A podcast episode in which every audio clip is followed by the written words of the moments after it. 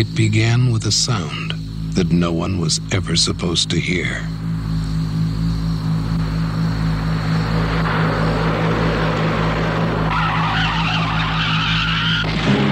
He's the one I saw? Yes, he says he pulled the girl out of the car. I would like you to forget about her. Yeah, that's what I heard just before the tire blew out. You're right, it was a shot. He recorded a murder. They say never happened. Brian De Palma's Blowout. Now you hear it. Now you don't. So, das sollte jetzt kein Signal sein, um abzuschalten, denn es geht eigentlich erst los. Auch wenn der US-Trailer zu Blowout, äh, dem Brian De Palma von 1981, euch Gegenteiliges zu sagen vermag, sagen möchte, wie auch immer. Hallo, mein Name ist Patrick und äh, willkommen bei Badus Kino, einer ganz besonderen Ausgabe mit zwei wunderbaren Gästen, die wir, mit der wir, mit denen wir hier fast die ganze Leinwand füllen und zwar im in unserem Splitscreen des Tages im, im, in der oberen rechten Ecke des Bildkaders ist äh, Nils Ovesen von, von der Cine Couch. Hallo Nils. Hallo. Schön, dass ich da sein darf. Ja. Oh, unten rechts ist äh, Dennis, Dennis Bastian von, vom Lichtspielcast, ja? Äh, Sie, das ist korrekt. Das ist korrekt. Äh, ich bin noch dankbar, dass ich da sein darf. Du bist noch dankbar. Und äh, irgendwo oben links wird gerade ein, ein Reifen durchschossen und ein Auto brettert durch die Absperrung einer Brücke und fällt ins Wasser. Unten links sitze ich und äh, reibe mir verdutzt die Stirn. So.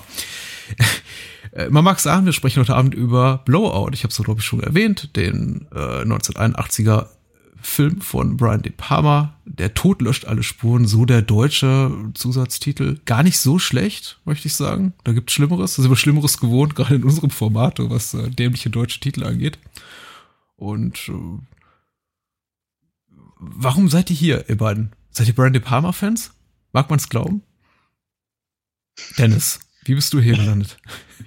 Äh, indem ich mich dir aufgezwungen habe? Ja, natürlich. Aber wie, wie ist so deine Affinität zu De Palma? Riesig groß oder eher äh, krittelig wie, mal, wie die von meinem lieben Co-Host Daniel?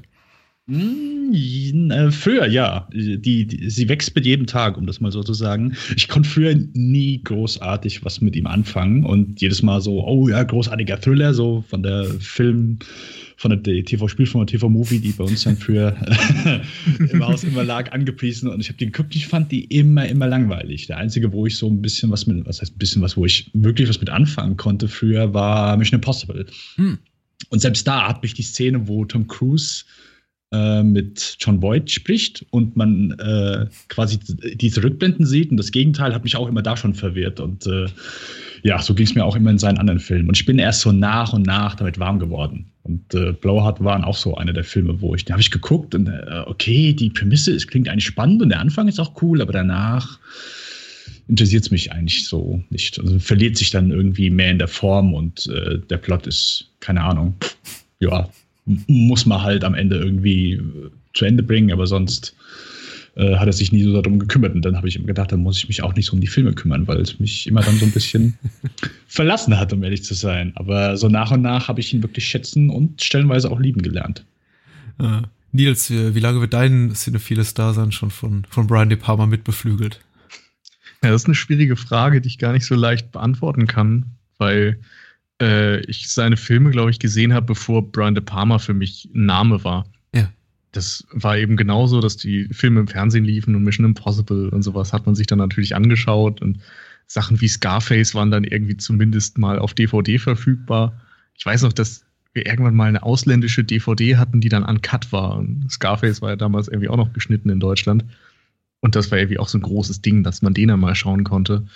Und darüber bin ich, glaube ich, erstmal zu ihm gekommen und dann müsste das, glaube ich, sogar über Quentin Tarantino gelaufen sein, der irgendwie so mit 13, 14, 15 mein großer Held war. Und er hat natürlich immer in sämtliche Richtungen verwiesen und dann habe ich mir irgendwie alles angeschaut, wo Quentin Tarantino gesagt hat, das ist super. Und meistens tatsächlich gefallen, warum auch immer.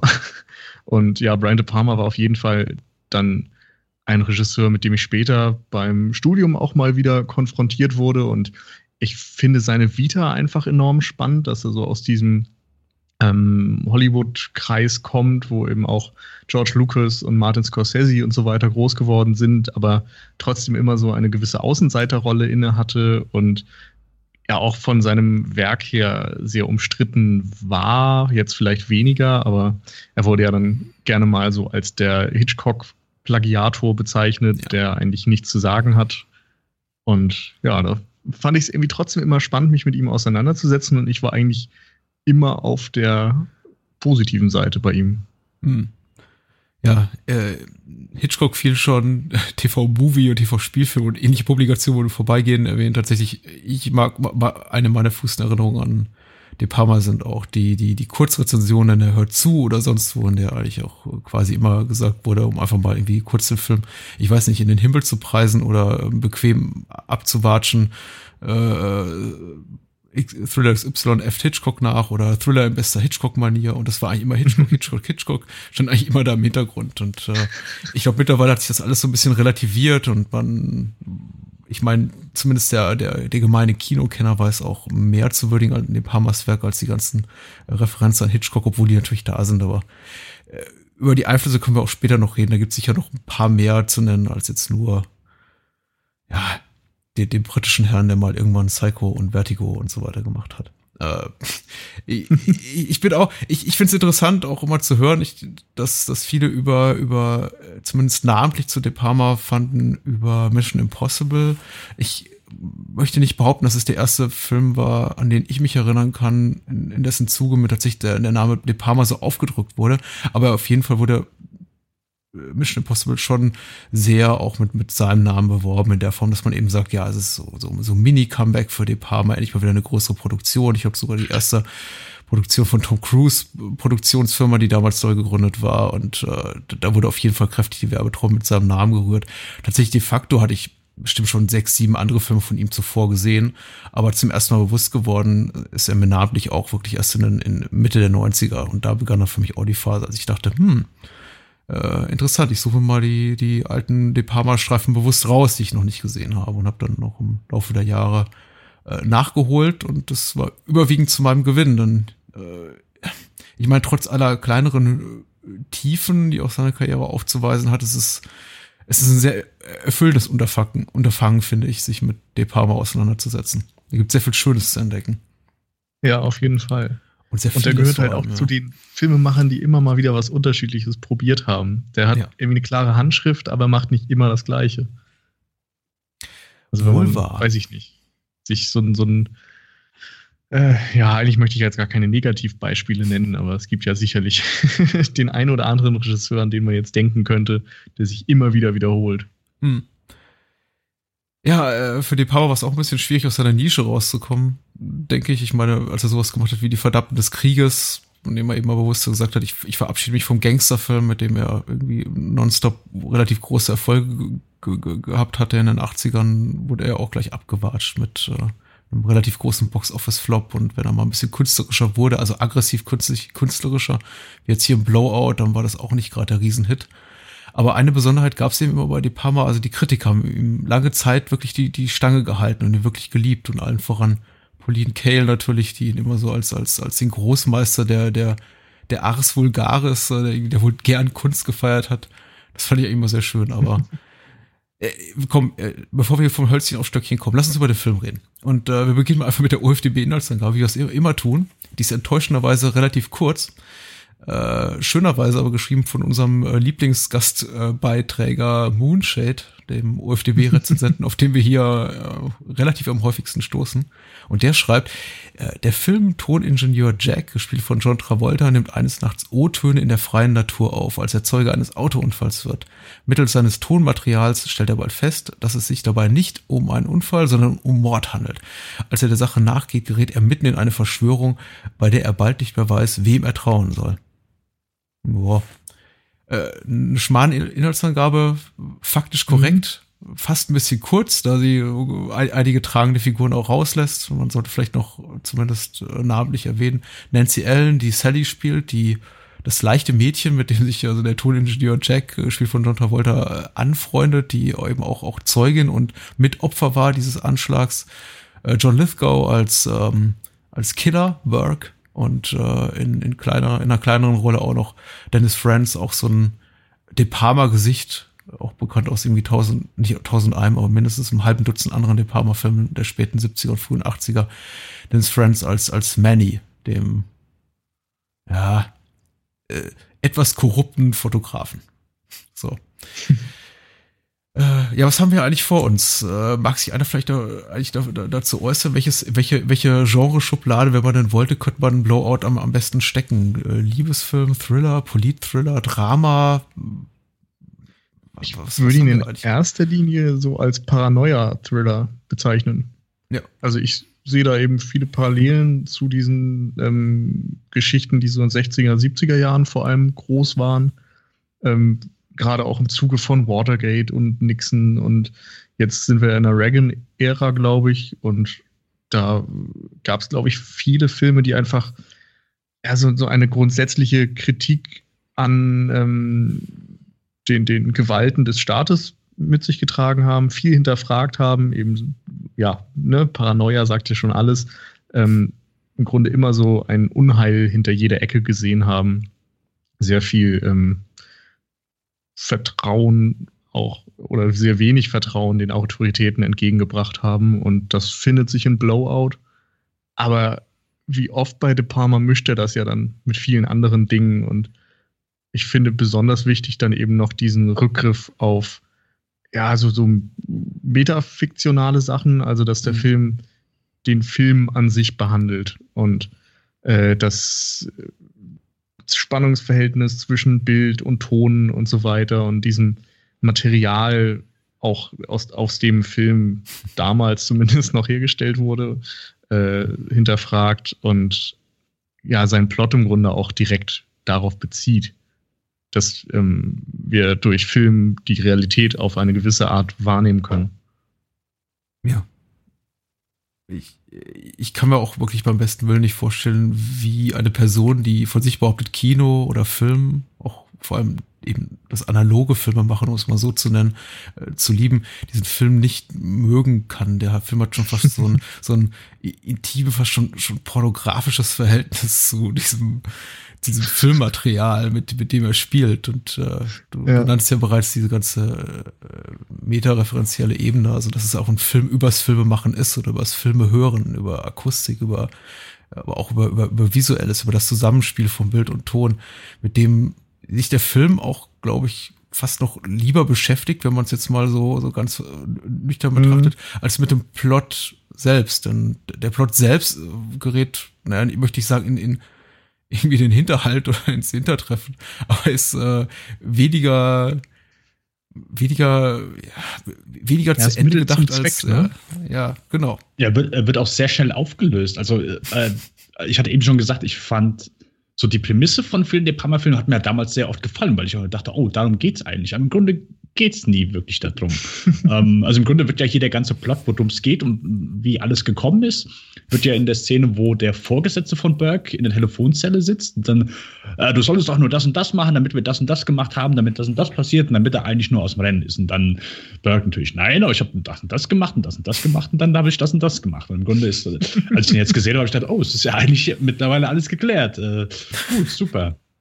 Ähm, und, und natürlich auch wo ihr eben äh, über die, dieses, also das ist ja wirklich eine Liebe, die hier durchkommt, so über das Filme machen, über dieses Filme schneiden, sich Ton anhören und dieses Sehen. Ich, und ich kann mir richtig vorstellen, ich kann mich nicht mehr an meine erste Sichtung erinnern, aber ich kann mir gut vorstellen, dass mich das halt einfach als jemand, der jetzt den, den, den Plot weitergehen sehen wollte, der spannende Sequenzen sehen wollte, das unglaublich gelangweilt hat, weil ich einfach nicht verstanden habe, wahrscheinlich, was, was soll das hier? Also, was sehen wir hier? Ich will hier eine Verschwörung, Thriller sehen und nicht, keine Ahnung, was sitzt er hier in seinem Kämmerchen und, und, und dreht Filmchen. Also, das hm. war dann so ein bisschen Unverständnis. Aber da habe ich natürlich mittlerweile eine große Liebe für und ich würde schon fast sagen, das sind die stärksten Szenen des Films. Also, mir zumindest gefallen die unheimlich gut. Ja, mir auf jeden Fall auch. Und ich finde aber auch, dass sie so inszeniert sind, dass sie so ein bisschen wie ein Detektivspiel wirken, mm. so jedes Puzzlestück zusammengesetzt wird.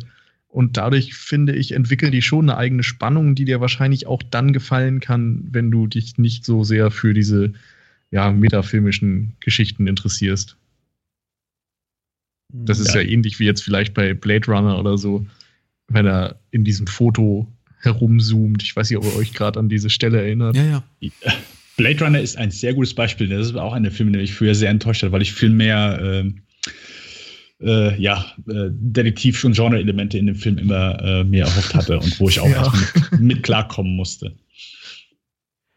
Äh, ich meine, Bla- Bla- Blade Runner, Blade Runner tut's ja auch, Blowout noch viel äh, offensichtlicher. Sie referenzieren natürlich Ant Antonionis Blow Up, den ich für Ja. den vergleichsweise schlechteren Film halte, also zumindest im Vergleich zu Blade Runner oder Blowout, weil er für mich weniger äh, einfach we we weniger treibend ist, weniger aufregend, weniger Mhm. sexy als als als Blowout. Ich meine, Antonionis Film ist eben ich, ich weiß nicht, für mich ein weitgehend ge gefälliger äh, Arthouse-Streifen, den man aus, äh, aus filmhistorischem Interesse auf jeden Fall mal gesehen haben muss, äh, möchte ich meinen. Ich finde allerdings, also mir zumindest nicht so viel gibt in Sachen Thrills und äh, weiß nicht, einfach Mhm. Schönheit oder irgendwie äh, Elemente, die mich rein auf der auf der ästhetisch äh, visuell akustischen Ebene bei der Stange halten. Und hier im Blowout stinkt eben alles so nach nach Musik, das ist irgendwie fast kom komponiert wie wie, wie wie eine wunderbare Oper, wie ein wundervolles Musikstück. Und die Kamera, der Schnitt, der der der Soundtrack, das spielt alles so wunderbar zusammen, dass man du hast gerade eben auch schon gesagt, selbst, selbst wenn nicht wirklich viel passiert, außer dass ähm, Filmschnipsel da zurechtgeschnippelt werden und äh, Tonbänder, äh, Tonspuren vor und zurückgespult werden. Das hat alles fast schon, es hat so eine Intimität, sowas auch, auch, auch Treibendes und irgendwie visuell so wunderbar ins Licht gerückter, dass man, dass es sich anfühlt, als würde man gerade einem unglaublich spannenden Thriller zu gucken, selbst wenn verdammt wenig passiert eigentlich.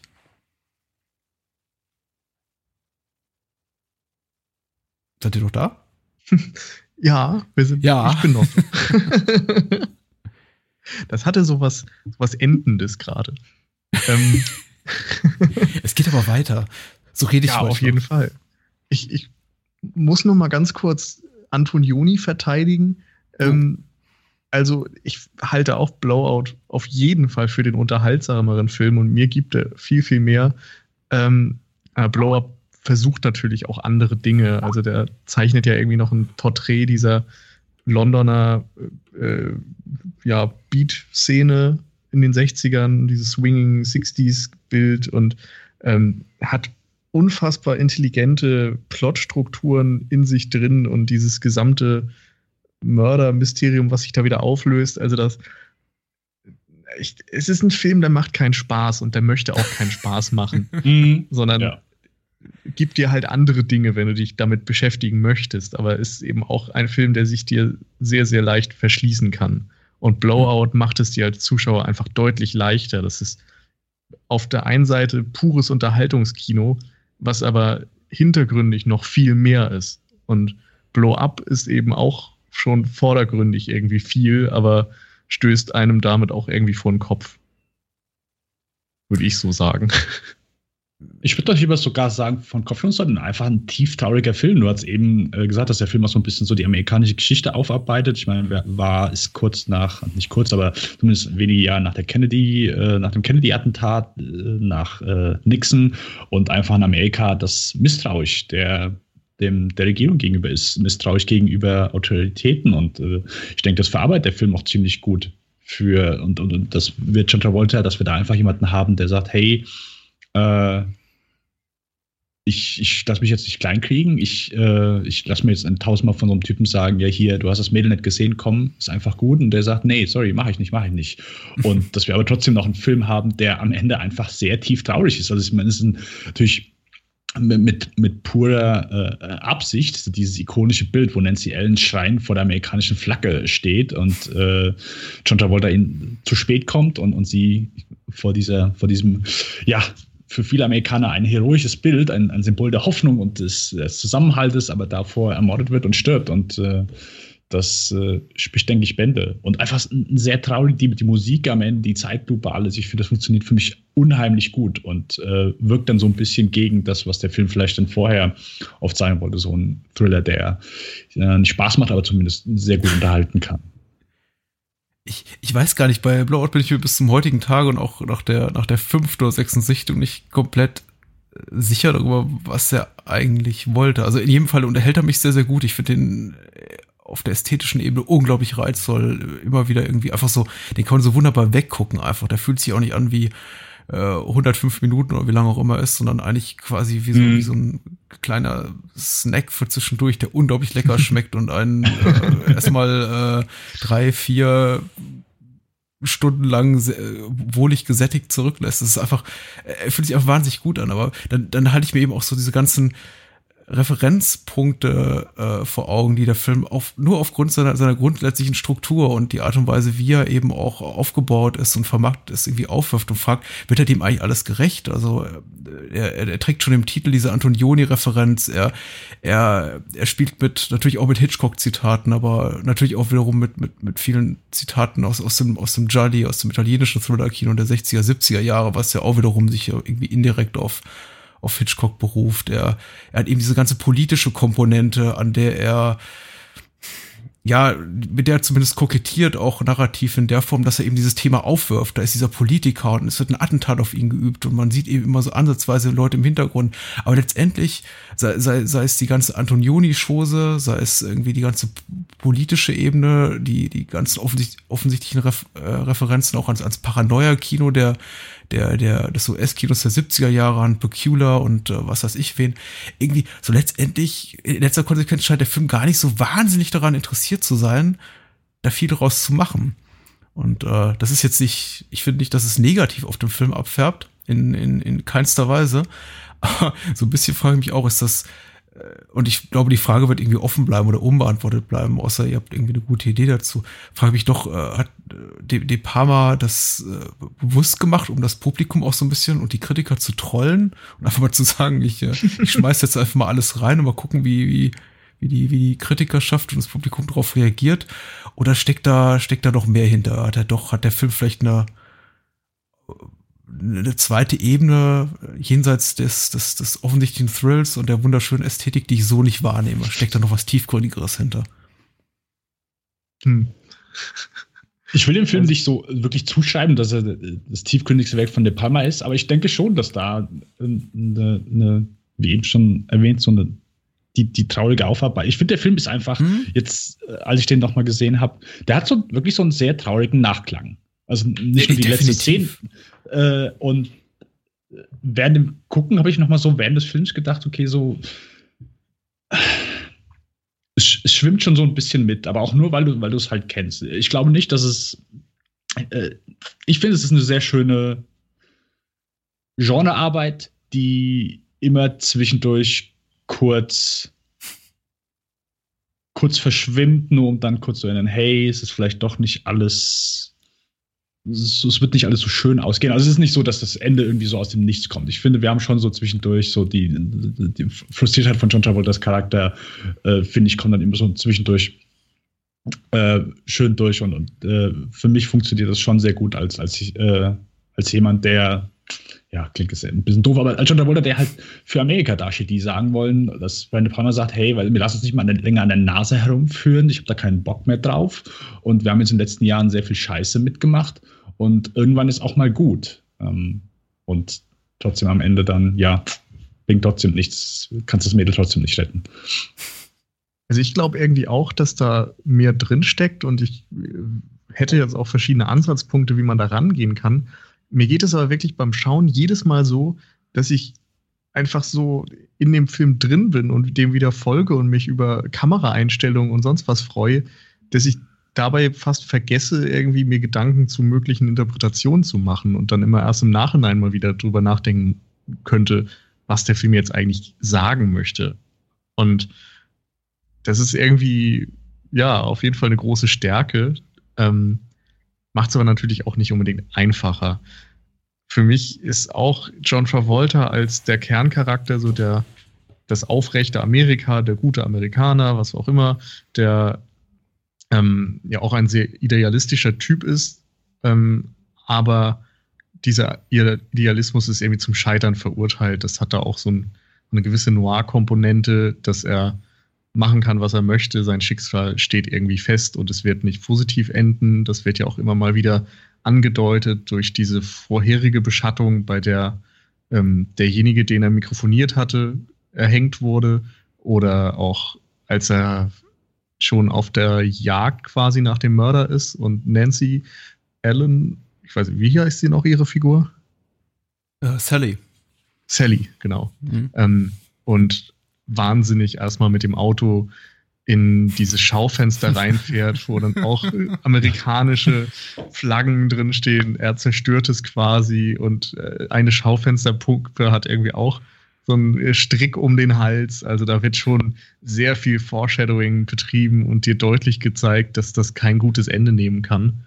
Hm. Und dieser äh, kritische Blick auf Amerika steckt auf jeden Fall drin und dann natürlich auch die Frage, inwieweit einem künstliche Hilfsmittel, also Film, Ton und äh, Kamera, was auch immer, äh, inwieweit die einem helfen können, einer Wahrheit näher zu kommen.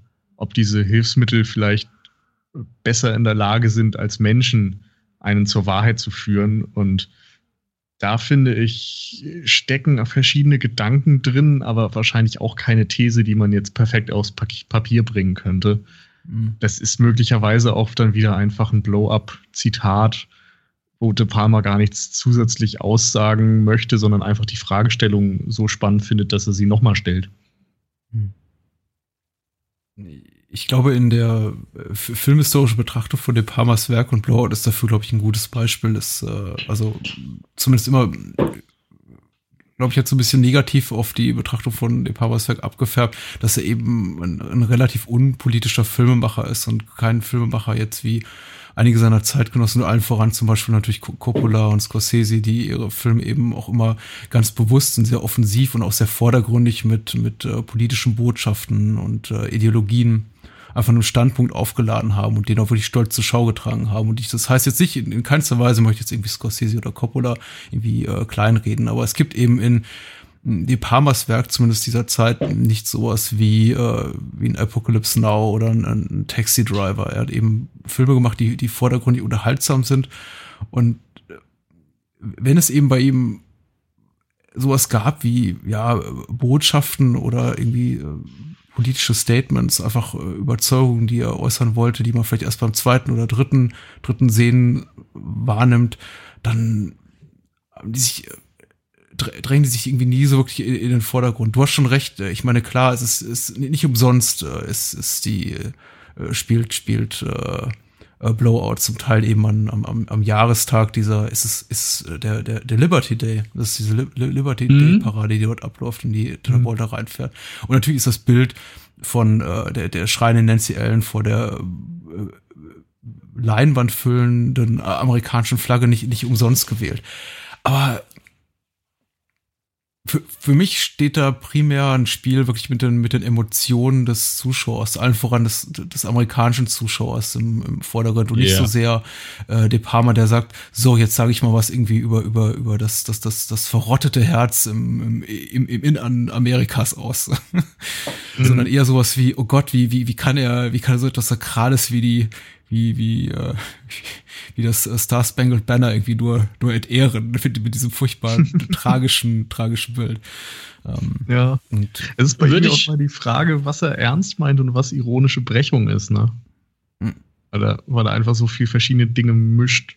Also in einem ernsthaften politischen Film könntest du ja auch solche Figuren, wie er sie anlegt, eigentlich gar nicht verwenden. Also das kann so wie, wie Nancy Allens Figur angelegt ist oder ihr komischer äh, Fotografenfreund, das sind ja keine Figuren, die man irgendwie ernst nehmen könnte, die irgendwie mehrere Dimensionen hätten. Und das konterkarikiert ja auch schon vieles. Genauso wie man den Prolog, der ja so einen Slasher darstellt, der selbst für Slasher-Verhältnisse auf der einen Seite viel zu plump ist, weil kein Mörder sich so bewegen kann, wie das der Killer in dieser Einstellung tut. Und auf der anderen Seite kameratechnisch einfach Ja. wahnsinnig äh, hochwertig ist. Also da sind so Kontraste drin, die einfach ja nur De Palma bringen kann. hm. Und wo man ständig auf eine Art zwischen dieser Hochkultur und B-Movie schwankt. Hm. Äh, Ja, ich glaub- So, so, sch- Entschuldigung, Dennis. Alles gut, alles gut. äh, ich glaube, ihr habt das beide schon gerade einfach sehr gut gesagt. Also die Elemente sind da. Ich glaube, der Palmer hat hier, äh, ich meine, ich glaube, der Film war nicht so sehr erfolgreich. Ähm, und vielleicht hat er das auch so ein bisschen als, als Lektion mitgenommen, okay, vielleicht sollte ich einfach nicht zu politisch werden, sondern dann schon eher so ein bisschen mehr auf die Kacke hauen. Das nächste hat er gerade Scarface gemacht. Ähm, aber das, das steht aber nie an erster Stelle. Ich glaube schon, dass De Palma hier, also in den Momenten, wo er äh, John Lithgow filmen kann, der irgendwelchen Frauen auflauert in irgendwelchen Toiletten und, und äh, fünf Minuten dafür braucht, äh, sie zu erwürgen und da einfach eine Menge Spaß dran hat, ähm, dass er da in seinem Element ist. Oder, oder wenn, äh, keine Ahnung, äh, der Polizist da die, die Fotos raushaut, hier, guck mal, was, was das geheime Business und so weiter von, äh, von deinem Mädel hier ist. So dass ja, der Sleaze und so die, die heimliche Gelüste und so weiter, dass De Palma da einfach nicht äh, von wegkommt. Und ich meine, die Sequenz, wo John Lithgow die, die Frau auf der Toilette erwürgt, das ist eine lange Sequenz. Die dauert lange und das ist noch nicht mal ein Charakter, der vorher im Film vorkam. Das ist ein un, unwichtiger Charakter im Sinne. Und es ist ja nicht mal für den Plot im Grunde wichtig, es ist ja eigentlich nur für Burke wichtig, der sagt, hier, weißt du was, äh, das ist ja interessant, weil er sagt, okay, jetzt habe ich Kacke, gebaut, wie mache ich das jetzt? Ah, ich äh, erschaffe einen fiktiven Serienkiller äh, und, und, und, unter dem äh, unter den, diesen Umständen werde ich dann ein paar Frauen umbringen und dann irgendwann bringe ich die um, die ich eigentlich umbringen will, damit es nicht auffällt. Äh, also, äh, eine Sequenz, die keine Ahnung, also äh, ja. fünf bis zehn Minuten dauert, aber ohne Ende.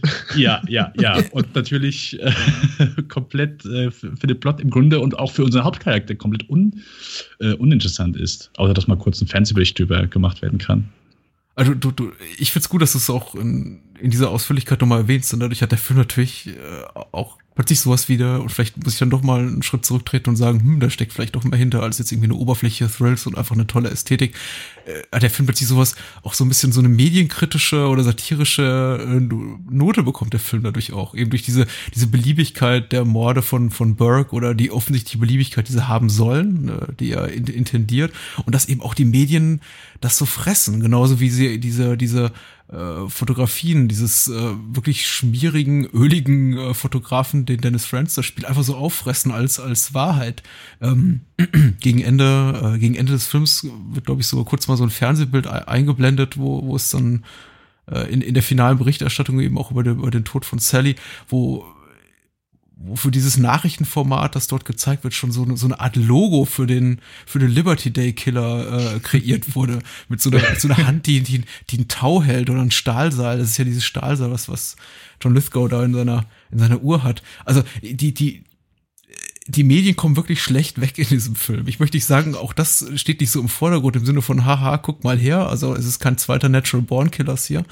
Aber äh, es ist auf jeden Fall schon was, was da ist. Und äh, da bin ich jetzt auch ganz dankbar dann nochmal, dass du das so in Aus der, der Ausführlichkeit nochmal genannt hast, Dennis, weil äh, der Film nimmt sich tatsächlich für diese Elemente unverhältnismäßig viel Zeit, weil tatsächlich, ja, zur eigentlichen Handlung tragen sie nicht so wahnsinnig viel Relevantes bei. Ähm, aber, aber sowieso dieses Abdriften sagen, in so kleine Episödchen hat der Film ja auch, macht der Film sich ja auch zu, zur Methode. Entschuldigung. Ja, nee, alles gut. Ähm, ich sehe nur gerade in den Momenten auch wieder, ich meine, es kommt halt oft, aber da sehe ich den Hitchcock drin. Äh, Hitchcock hat ja immer gesagt, dass er Menschen als Voyeure sieht. Jeder ist ein Voyeur und insgeheim ein bisschen pervers. und hat das in seinen Filmen eben sehr stark genutzt, dass er diese ähm, geheimen Wünsche und so weiter gefilmt hat und eben auch mal draufgehalten hat, vielleicht wo andere nichts mehr gezeigt haben. Und hier haben wir irgendwie ganz viele Momente, sowohl eben, Dennis hat es gerade angesprochen, äh, ein Mord, der eigentlich nur gezeigt wird fürs Publikum, der ansonsten keine Relevanz hat. Am Anfang, als John Travolta auf der Brücke steht, um Geräusche aufzunehmen, hört er auch schon irgendwie Pärchen ab, einfach mal aus Jux und Dollerei. Diese komplette Slasher-Sequenz des fiktiven Horrorfilms am Anfang ist ja auch absolut an ähm, Hitchcock angelehnt. Da hast du erstmal die Blicke in die verschiedenen Zimmer und Fenster, wie man es vielleicht vom Anfang von Rear Window kennt. Dann hat man die Duschszene aus Psycho nochmal aufgegriffen. Also, ich weiß nicht, ich sehe da einfach wieder ganz viele kleine Nuance, äh, kleine, kleine Nots quasi, wie sagt man das? Hommagen mhm. mehr oder weniger in Richtung seines Idols, natürlich auch in Richtung vieler anderer Filme. Aber gerade das kommt durch und da schätze ich mal, hast du dann auch die, ähm, die, diesen, diesen, diese Verbindungen zum Jallo gezogen, oder? Oder wo liegt ja, das für dich? Äh, hm. Ich glaube, die, die, die offensichtliche Verbindung zu, weiß nicht, zu, zu Filmen jetzt von Argento oder Mario Bava liegt für mich mhm. wahrscheinlich eher in der Tatsache begründet, dass die Filme einfach zeitlich näher an dem dran sind, was äh, ja. De Palma hier macht und eben auch stilistisch deswegen auch eine größere Ähnlichkeit, also eine größere Unmittelbarkeit haben als jetzt äh, zu, zu Hitchcocks Werk. Das sind Glanzzeit eher, eher so in, in, in den 40ern bis äh, Mitte, Ende der 50er Jahre lag. Und natürlich Blowout eine andere Ästhetik hat als jetzt ein Film wie Vertigo, der sehr viel, äh, ja. der, der zwar auch grandios gut aussieht und grandios gut vertont ist, aber eben was, was, was zum Beispiel Kameraführung und Schnitt betrifft, einfach einen völlig anderen Rhythmus hat und eine völlig andere Ästhetik, viel mehr mit, äh, ähm, mit einer statischen Kamera arbeitet, ganz im Gegensatz zu jemanden wie äh, De Palma, aber eben auch Argento oder Bava oder Sergio Martino, deren Kamera niemals äh, stillzustehen scheint. Mhm. Ähm, trotzdem natürlich immer noch äh, Hitchcock in, in, in grundsätzlich, grundsätzlichen Punkten, wie zum Beispiel der, der Konstruktion des Plots und der Figuren und ja, eben dieser, wie du bereits, was du bereits genannt hast, voyeuristischen Elemente, aber eben auch in Ästhetik irgendwie sehr nahe steht. Ähm, deswegen kommen die wahrscheinlich eher, eher in den Kopf, als dass ich jetzt äh, sage, aufspringe und sage, ach, das war doch in, in der unsichtbare Dritte auch schon so. ja. Insofern hat mir das auch anfangs, als ich früher des Öfteren las, so, ja, irgendwie der, der, der Hitchcock Epigone De Palma, irgendwie, der nichts eigenes wirklich zu bieten hat, der zwar gutes Handwerk macht, aber eben alles nur kopiert vom Großmeister, auch immer so ein bisschen irritiert, weil ich zu dem damaligen Zeitpunkt mich auch eben schon mit dem, mit dem italienischen Kino, aber eben auch, auch deutschen, deutschen Krimis so der späten 60er, Anfang der 70er befasst habe, die eben auch anfingen, diesen, diesen Stil zu adaptieren und weiterzuentwickeln. Und gedacht habe, ja, das gibt's aber auch schon woanders und der macht schon irgendwie so sein eigenes Ding. Aber mhm, klar, mm, total. Äh, die, ich finde das auch als Kritik erstmal Quatsch. Also es gibt natürlich einige De Palma-Filme, die noch mal deutlich näher an Hitchcock dran sind. Ähm, ich sehe nur einfach, dass er sich das Werk genau angesehen hat und verstanden hat, wie Hitchcock Filme macht, wie der operiert, wie er mit Suspense arbeitet, wie er ähm, gewisse voyeuristische Tendenzen zum Beispiel verwendet und mhm. das nutzt, um seine eigenen Filme handwerklich besser zu machen. Und das finde ich erstmal völlig legitim. Und ihm daraus einen Strick zu drehen und zu sagen, er würde nichts Eigenes machen, ist auch ziemlich lächerlich, wenn man dann am Ende so einen Film wie Blowout betrachtet, der nun wirklich zwei Nuancen an Hitchcock erinnert, in einzelnen Momenten, in einzelnen Szenen, aber als großes Ganzes ja einfach überhaupt nicht vergleichbar ist mit einem, ja, Psycho oder Rear Window oder was auch immer. Ja, würde ich, würde ich genauso sehen. Ich, am Anfang, man, man liest ja immer so, ach ja, den Palmer, im Grunde macht er nur Hitchcock nach, aber hey, im Grunde hast du so solche anschuldigen doch irgendwie in jeder Generation. So, äh, keine Ahnung, also wie viele gibt es denn, die bei Tarantino sagen, ach ja, im Grunde klaut er doch eigentlich und äh, dann spricht man die Leute kurz darauf an, ja, was genau klaut er denn, wo, aus welchem Film hat er denn geklaut? Hat er es eins zu eins übernommen oder hat es schon ein bisschen verändert? So, ja, äh, keine Ahnung. Äh.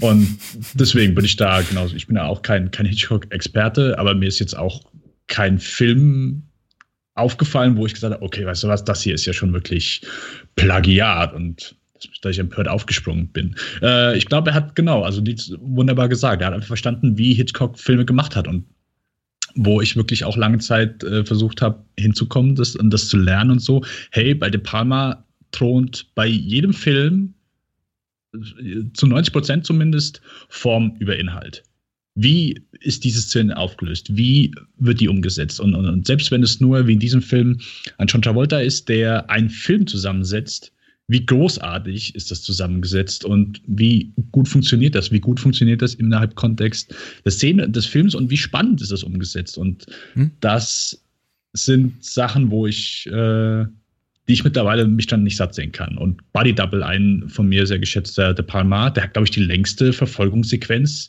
die ich je in einem Film gesehen habe. Also das geht ja von äh, von der Stadt an Strand, ich glaube vom Strand wieder in ein Einkaufszentrum und das äh, dauert ewig und, und äh, mittlerweile kann ich mich an solchen Dingen gerne bei De Palma nicht mehr nicht mehr satt sehen, weil ich finde, dass er auch so ein bisschen, es ist so eine hypnotisierende Qualität ist schon ein bisschen dabei, muss ich gestehen. Aber ich musste auch wirklich erst so ein bisschen auf den Geschmack kommen. Weil, wenn du das nicht bist, das, dann kann das schon mal etwas Träges sein. Weil ja im Grunde nichts, in Anführungszeichen, in ganz dicken Anführungszeichen, weil ja nichts passiert, sondern einfach nur der eine Mensch die andere Person verfolgt. Und äh, hey, wo geht diese Person hin? Was ist mit ihr? Mhm. Ja. Habt ihr den, den De Palma gesehen, den Dokumentarfilm? Ja. Ja. Äh, Ich, Holy mackerel! genau. Nee, ich finde da das Zitat so schön. Ich weiß nicht mehr, in welchen Zusammenhang er es bringt, aber er wird da oder wurde dafür kritisiert, dass irgendeine Szene scheinbar zu lang wäre und äh, gekürzt werden müsste. Und er sagt nur, sie haben recht, aber was sie meinen ist, sie ist noch nicht lang genug. Weil er einfach seine Szenen durch dieses Suspense, dass du weißt, was passieren wird und dadurch mitfieberst, weil du Angst hast vor dem, was passieren könnte. In Blowout zum Beispiel, dass du weißt, John Lithgow versucht, jemanden umzubringen. Und du hast diesen Vorsprung gegenüber Sally zum Beispiel und Ja. fieberst darum als Zuschauer umso mehr mit. Und äh, je länger du das in, in die Länge ziehst und je mehr kleine Momente passieren, in diesem U-Bahn-Tunnel zum Beispiel, dass da er eigentlich schon ähm, sein Mordwerkzeug auspackt und dann dreht sie sich nochmal um. Er kann, muss wieder zurückrudern. dann taucht irgendwie ein Arbeiter im Schacht auf. Dann kommt die U-Bahn und so weiter. Es wird immer nochmal hinausgezögert und hinausgezögert. Und dadurch funktioniert die Sequenz einfach noch viel besser, als würde er sie einfach umbringen. Ja. Ja. Man wundert sich, was die ganze Zeit passiert ist, weil im nächsten Schnitt ist es auf einmal Nacht und wer weiß, wie viele Instanzen er noch gehabt hat. Plötzlich wollte er so umbringen, dann auf einmal kam Straßenarbeiter noch mal an und dann kam plötzlich noch ein Pärchen an. Ja. Es muss ja, wie Man viel passiert das nicht logisch hinterfragen. Ja, also Aber die Zeit, im die, die besten Fall hast du die als Zuschauer keine Zeit, das zu hinterfragen. Ja, naja, es war auch nur Spaß, ich meine, Gottes Willen. ja, ja, klar. Ich bin kein Stickler für sowas. Also darin liegt ja für mich auch die, die Magie und die Qualität von De Palma schafft. Und ich glaube, es braucht schon eine gewisse Zeit lang oder zumindest vielleicht einfach die Tatsache, dass man erstmal sechs, sieben, acht, zehn Filme von ihm genießen muss, bis man ihm so ein bisschen auf die Spur kommt. De Palmas großes Kunststück ist natürlich wirklich die, den, äh, die, die Form zum Inhalt zu machen in der, in der Art und Weise, dass man wirklich äh, sowas Klassisches wie Sachen wie nachvollziehbare Figurenzeichnungen oder, oder Plotkonstruktionen fast völlig aus dem Auge verliert. Äh, das, äh, ich finde, in der wiederholten, äh, beim wiederholten Sehen von, von Blowout, klar, gi- gibt gibt's da Risse, zum Beispiel im, im, im erzählerischen Konstrukt und auch bei der Figurenzeichnung. Und plötzlich sind Sachen, die man vorher als ganz charmant oder empfand oder gar nicht wahrnahm, plötzlich le leicht nervtöten und man denkt, oh Gott, äh, oh, was, wa- warum verschwindet eigentlich diese eine Figur plötzlich einfach aus der Handlung? Und warum wird hier irgendwie das, das, das äh, so- sowas wie äh, ein, eine, eine Polit-Thriller-Handlung angeschnitten, aber dann nicht wirklich zu Ende geführt. Äh, da wird am, zu Beginn des Films der aussichtsreichste US-Präsidentschaftskandidat umgebracht. Letztendlich interessiert das aber so ab circa Minute 45 keinen Menschen mehr. Wirklich. Also, Es geht nur noch darum, die, die, das, das, das leichte Mädchen, also Nancy Allen als Sally aus dem Weg zu schaffen und äh, wie, wie kann John Travolta das möglichst verhindern? Da, dazu treffen auch die Figuren Entscheidungen, die nicht wirklich ganz nachvollziehbar sind. Also begeben sich irgendwie bewusst in, in, in gefährliche Situationen.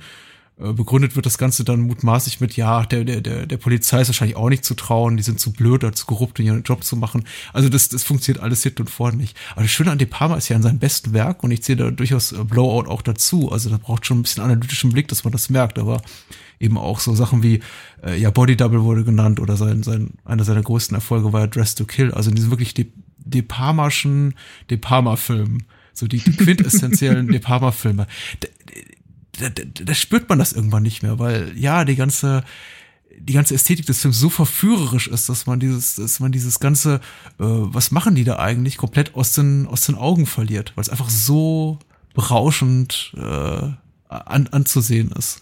Und äh, wenn ich mir das so bewusst mache, stört's mich re re regelrecht, wenn ich dann lese, ja, bla bla, Filmemacher im Fahrwasser von, von Hitchcock und äh, das ist immer, immer wieder wie seitens der Kritik auf diese, diese ganze äh, Heldenverklärungsebene zurückkommt, so von wegen, ja, De Palma sei doch irgendwie nie politisch genug gewesen und nie eigenständig genug gewesen, irgendwie seine, seine Ästhetik betreffend. Äh, das glaube ich eben nicht. Er hat schon das, äh, klar, sich inspirieren lassen von anderen Filmemachern, nicht nur Hitchcock, aber eben das Ganze weitergetrieben, dem Ganzen eben auch, äh, das Ganze versucht irgendwie zu, zum, zum Extrem zu treiben und mhm. dem auch, auch, auch Figuren reinzubringen, die zum Beispiel es so bei einem Hitchcock niemals gegeben hätte. Nämlich, äh, das waren alles immer sehr, sehr künstliche Figuren, sehr, äh, ja, fast schon manchmal teilweise, äh, also übernatürliche, heldenhaft agierende Figuren und manchmal sehr, sehr plastiline Figuren eben, eben bei Hitchcock. Nicht immer, ich rede jetzt nicht von Vertigo, aber zum Beispiel von Der unsichtbare Dritte, wo es eigentlich irgendwie keine echten Menschen zu geben scheint. Äh, aber, aber Blowout wirkt eben sehr, sehr authentisch und das ist eben durchaus eine eigene Note. Auch wenn sich, äh, wie heißt er, Jack und, und, und Sally nicht immer wirklich so ganz regelkonform oder besonders schlau verhalten. Das sind schon echte Menschen äh, mit echten Problemen, die äh, sich authentisch anfühlen. Man mag, mag sie nicht mögen, man mag irgendwie Jack für einen Klugscheißer halten oder äh, Sally für ziemlich dumm.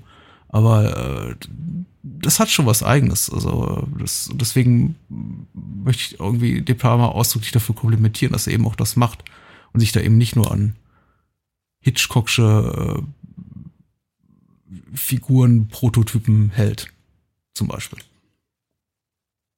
Dafür ja, ist er auch genau. einfach, ist Hitchcock, glaube ich, dann auch einfach. Ich meine, klar, also, zu zahm bisschen auch so der Zeit geschuldet, der Hicks ja, Hitchcock dann aufgewachsen ist Auf und so weiter Fall. und in, in seinen Möglichkeiten natürlich dann auch, äh, klar, äh, wurde ja auch angekreidet, so, hey, voll die brutalen Filme, aber ich glaube, äh, De Palma hat da nochmal eine sehr spezielle Vorliebe für, äh, ja, ein bisschen mehr äh, Sex als Gewalt und äh, das, das packt er gerne, sehr gerne dann seinen Film rein. Aber ich finde auch, Blowout hat durchaus sehr witzige Momente. Ähm, ich, ich fühle mich etwas doof, jetzt oh, ja. schon wieder äh, äh, das hervorzubringen, weil ich weiß noch beim, äh, als wir über Reflecting Skin gesprochen haben, habe ich auch gesagt, oh ja, das, das, war ja ganz lustig und Patrick auf einmal.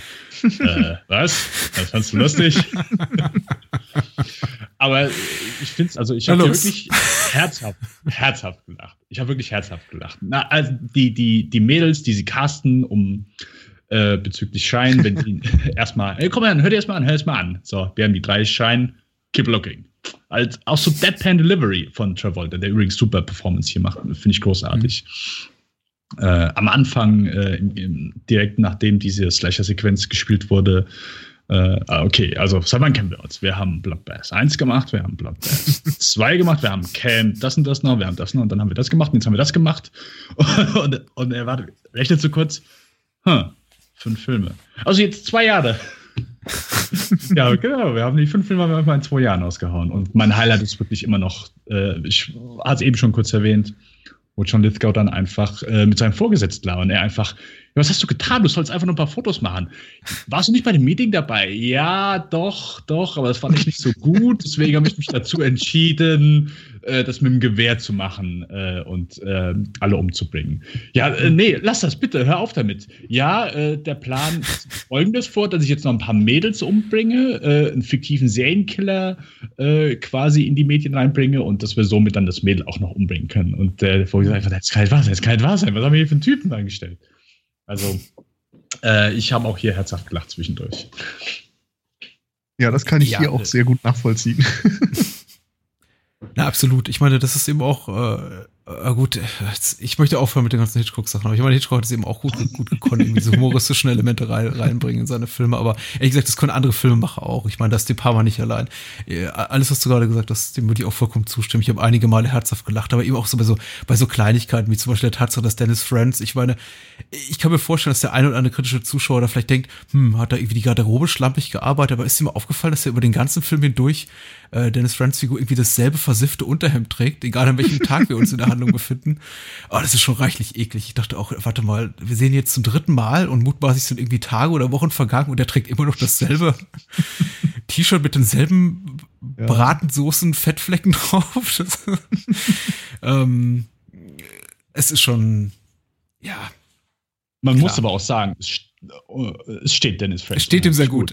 Es steht ihm sehr gut. Also so ein, der Wifebeater äh, sieht äh, per perfekt wie angegossen. Also Manche können das tragen. Ja, genau. Es ist auch sehr, es ist auch sehr schön, wie er, wie er äh, vor dem, zumindest für uns, aus Sicht des Zuschauers, ersten Zusammentreffen zwischen ihm und Sally probt für das Wiedersehen und sich irgendwie so den Fernseher anmacht und, und ein bisschen übt, so von wegen so, ach, ich weiß, ach, was machst du denn hier? Ich saß ja nur gerade und hab Fernsehen geguckt und da, da klingelt's eben und sie steht vor der Tür. Ähm, wie viel Mühe er sich gibt. Hm. Hab, hab mich, als ich den Film zum ersten Mal sah, äh, irgendwie äh, hatte ich fast schon erwartet, dass sich daraus jetzt nicht eine, eine, eine Liebesbeziehung ergibt, aber dass er ihr schon noch ein bisschen, bisschen aggressiver, offensiver hinterher steigt. Aber letztendlich, weiß nicht, ich glaube, er gefällt sich ganz gut so darin, ein bisschen, bisschen so zu üben, wie man sich dann als normaler Mensch verhält. Vielleicht ein bisschen so wie Travis Bickle in, in Taxi Driver. Ja, auch die Figuren, ich meine, selbst wenn da teilweise auch nicht viel auf dem Papier steht, ich finde, der Film, wir haben noch gar nicht so wirklich explizit über die Setzung gesprochen, außer dass wir eben, glaube ich, uns schon einig sind, Tra Travolta ist, ist hervorragend. Aber vieles, ja. was eben auch die Figuren so auszeichnet, steht gar nicht unbedingt auf dem Papier. Also teilweise sind die Figuren schon relativ, relativ dünn, aber die, die Darsteller geben den un unglaubliches Gewicht oder eben auch einen unglaublichen Humor, wie zum Beispiel, Beispiel John Lithgows äh, Figur, die trotzdem bedrohlich ist, obwohl sie oh, ja. nicht unlustig angelegt ist, teilweise.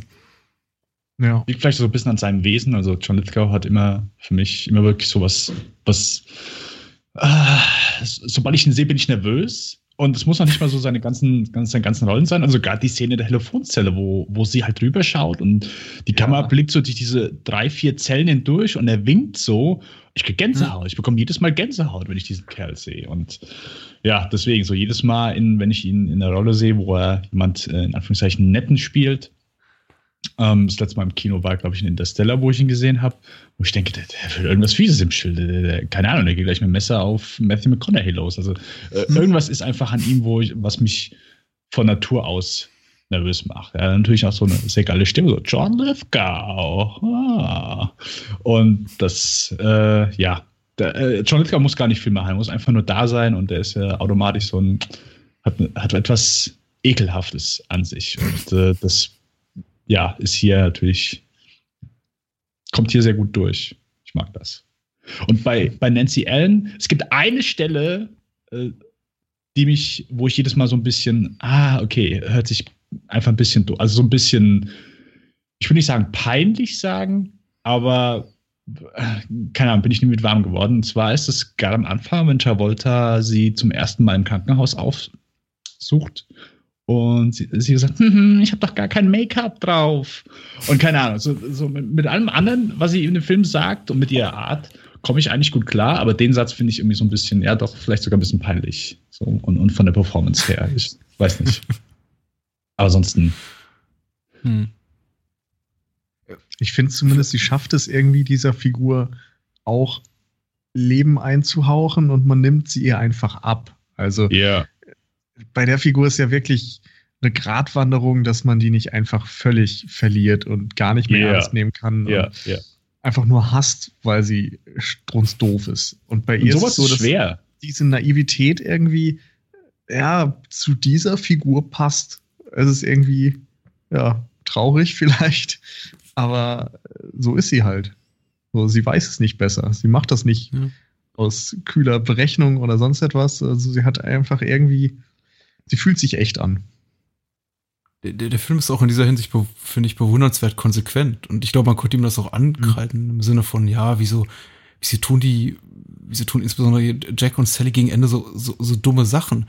Aber die sind eben, also insbesondere sie nicht, aber eher, ja auch nur so mittelmäßig bis mäßig intelligente Menschen. Das sind eben einfach nur, ja. das sind nur normalos, vielleicht sogar irgendwie ein bisschen, ein bisschen unterdurchschnittlich intelligent. Auch äh, Jacks Figur wird ja niemals als irgendwie der, der, der radebrechende Held dargestellt, der dann am Ende mm. was, was ganz äh, to Tolles vollbringt. Und der Film ist ja auch letztendlich, jetzt im, im, im Gesamten betrachtet, eigentlich so die Geschichte seines Scheiterns. Also mhm. äh, ich habe eben oft gelesen, warum, warum tun die das? Und mir eben auch oft anhören mussten, wenn ich den Film empfohlen habe. Da, äh, von wegen, ja, er sieht schon schick aus und ist auch schon irgendwo spannend, aber äh, die Figuren gehen gar nicht. Stimmt irgendwo, kann ich jetzt so rein intellektuell, wenn ich versuche, mich in mein, mein Gegenüber da reinzuversetzen, nachvollziehen, denke aber auch, was erwartest du nach den ersten 10 bis 15 Minuten, beziehungsweise nach dem ersten Aufeinandertreffen zwischen Jack und Sally? Das, was da am Ende des Films sich entspinnt, ist eigentlich, dafür legt der Film eigentlich schon die, die, die Basis gleich, gleich zu Anfangs. Und eigentlich ist es nur konsequent, was der Film da, da auch macht. Die sind das ist keine klassische Love Story. Man merkt eigentlich auch von Anfang an, obwohl sich Travolta so ein bisschen zu der tendenziellen Figur vielleicht körperlich hingezogen fühlt. Hauptsächlich ist er doch eher so ein bisschen irritiert oder genervt von ihr. Er sagt so dann, komm, lass uns verreisen und irgendwie, wenn das ja alles durch ist, irgendwie die, die, die Welt bereisen. Aber mhm. ich nehme es ihm nicht so richtig ab. Er scheint eigentlich eher gelangweilt zu sein. Ja. Und, und äh, auf der Ebene ist, es, ist der Film, finde ich, auch recht schlau ich finde es eh einen sehr nervigen Trend. Also kein nerviger Trend, aber zum, immer wenn ich höre, okay, dass jemand genervt ist von dem Film, weil die Figuren und die Charaktere nicht schlau sind. Also wo kommt es her, so dieses Verlangen, dass jeder Darsteller, dass jeder Charakter immer der, der Schlauste sein muss oder der Beste in seinem Job? Also ich, es ist doch einfach interessanter, wenn man, okay, Travolta weiß, wie man Filme, wie man Ton schneidet, wie man äh, da was zusammenschneidet, aber sonst ist er vielleicht nicht der ja, beste Detektiv und, und weiß, was man tun soll. Und das macht die Figur, es macht den Film interessanter.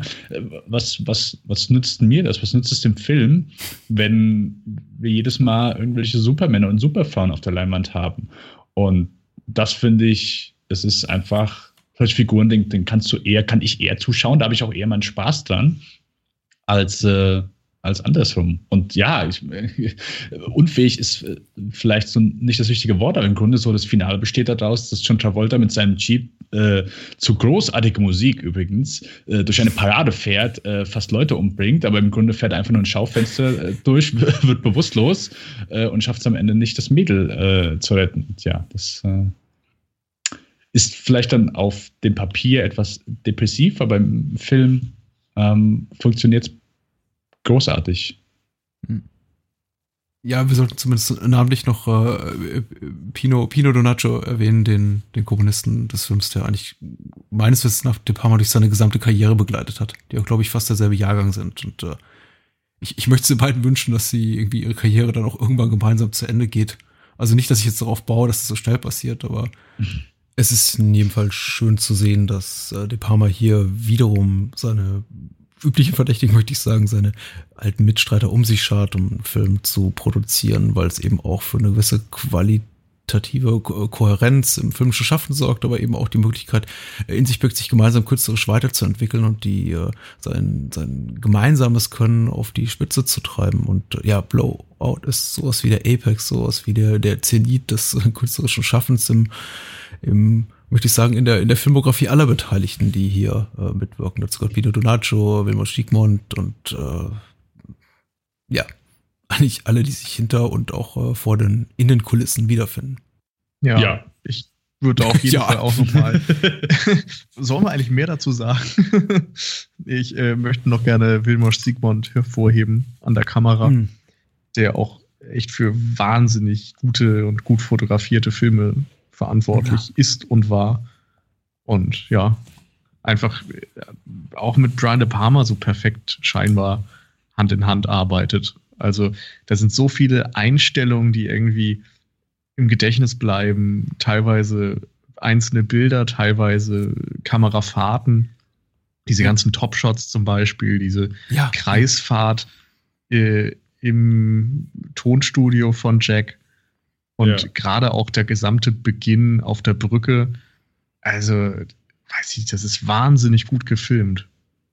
Auch das, auch das Set-Design ist toll. Und ich meine, es müssen ja Sets sein, denn offensichtlich haben sie ja, äh, gibt's ja, gibt's ja keine, keine Decke in diesen, mhm. äh, also keine, keine genau. Zimmerdecke in diesen, äh, in diesen, in diesen Sets, wie zum Beispiel Jacks, Jacks Tonstudio. An einer Stelle sehen wir es ja von oben drauf und die Kamera hängt da in, 10 Meter Höhe und filmt eben von oben drauf runter. Aber bis zu diesem Zeitpunkt, bis ich diese Einstellung sah, ich glaube, den meisten Menschen, die sich jetzt nicht wie wir ein bisschen intensiver mit Film auseinandersetzen, wird sowas gar nicht ausfallen. Dachte ich auch, das, das wäre tatsächlich ein echter Drehort, weil sich alles so, so eingelebt und, und, und, und echt so, so haptisch anfühlt. Auch wirklich super. Und die Lichtsetzung, also wenn ich äh, bei, bei mhm. Dennis Friends Apartment, wenn so dieses rote Licht schon so langsam da reinkommt und es nur am Rand bei den, bei den Fenstern großartig. Also, oh, super. Also, ja. ein, ein sehr schöner Film. Ich habe auch, Nils hatte, glaube ich, auch die, die Arrow äh, Blu-ray und die hatte ich mir auch letztes Jahr geholt und äh, ja, schön, schön. Es, äh, es gibt Filme, die, die liefen vor, keine Ahnung, drei, vier Jahren im Kino und die schaut man sich dann hier auf dem heimischen Fernseher an und denkt, Gottes Willen, was ist das für ein hässlicher Film? Und ähm, hat irgendwelche älteren Filme, äh, in Anführungszeichen älter, es gibt natürlich noch wesentlich ältere Filme, aber die sehen super aus und die sehen heute noch super aus. Und äh, mhm.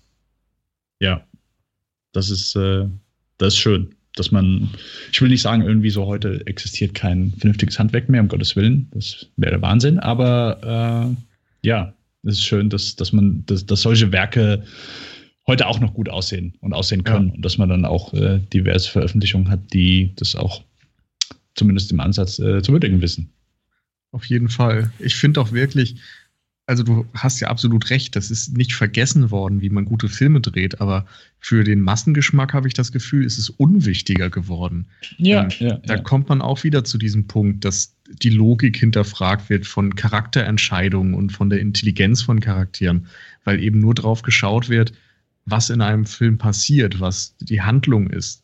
Und wenn man so fokussiert auf dieses eine Element ist, dann nimmt man eben nicht mehr so viel wahr von der Bildgestaltung, vom Setdesign, von der Kameraarbeit, vom Schnitt und so weiter.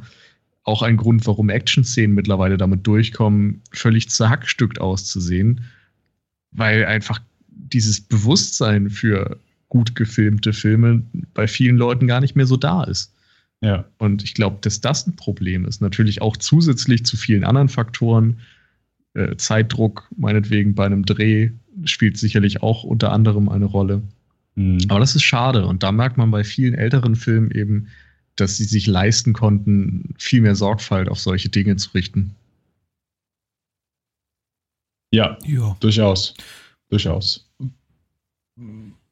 Haben, haben, haben wir dem Film noch viel hinzuzufügen? Ich habe jetzt nicht sowas wie ein Schlusswort vorbereitet, aber äh, ich, ich würde euch auch gerne gleich nochmal zu Wort kommen lassen. Aber wenn ich so äh, meine, meine Meinung zu Blowout zusammenfassen müsste, würde ich schon sagen, vor allem jetzt nach einigen eher, eher negativen Erfahrungen der letzten Jahre, in denen ich eben den Film empfohlen hatte und dann wieder zurückbekommen hatte, me meinungsseitig, äh, ja, war jetzt nicht so doll, Figuren ergeben keinen Sinn, Handlung ergibt keinen Sinn, ist so alles irgendwie auch unrealistisch möchte ich schon mein Blowout ist ein Film für, möchte ich sagen, für Cinephile, aber schon für Menschen, die sich, glaube ich, gerne ein bisschen mh, hm, intensiver mit Film an sich, mit fiktiven Film an sich, mit, mit ja, künstlerisch etwas anspruchsvollen Film auseinandersetzen möchten, auch bereit sind, sich auf, glaube ich, Seherfahrung, eine Seherfahrung einzulassen, die jetzt nicht dem Stereotypen Unterhaltungsfilm entspricht im Sinne von Handlung geht von A über B nach C und irgendwann sind alle glücklich oder eben alle, alle unglücklich, je nachdem, ob der Film glücklich ist oder ein schlechtes Ende nimmt.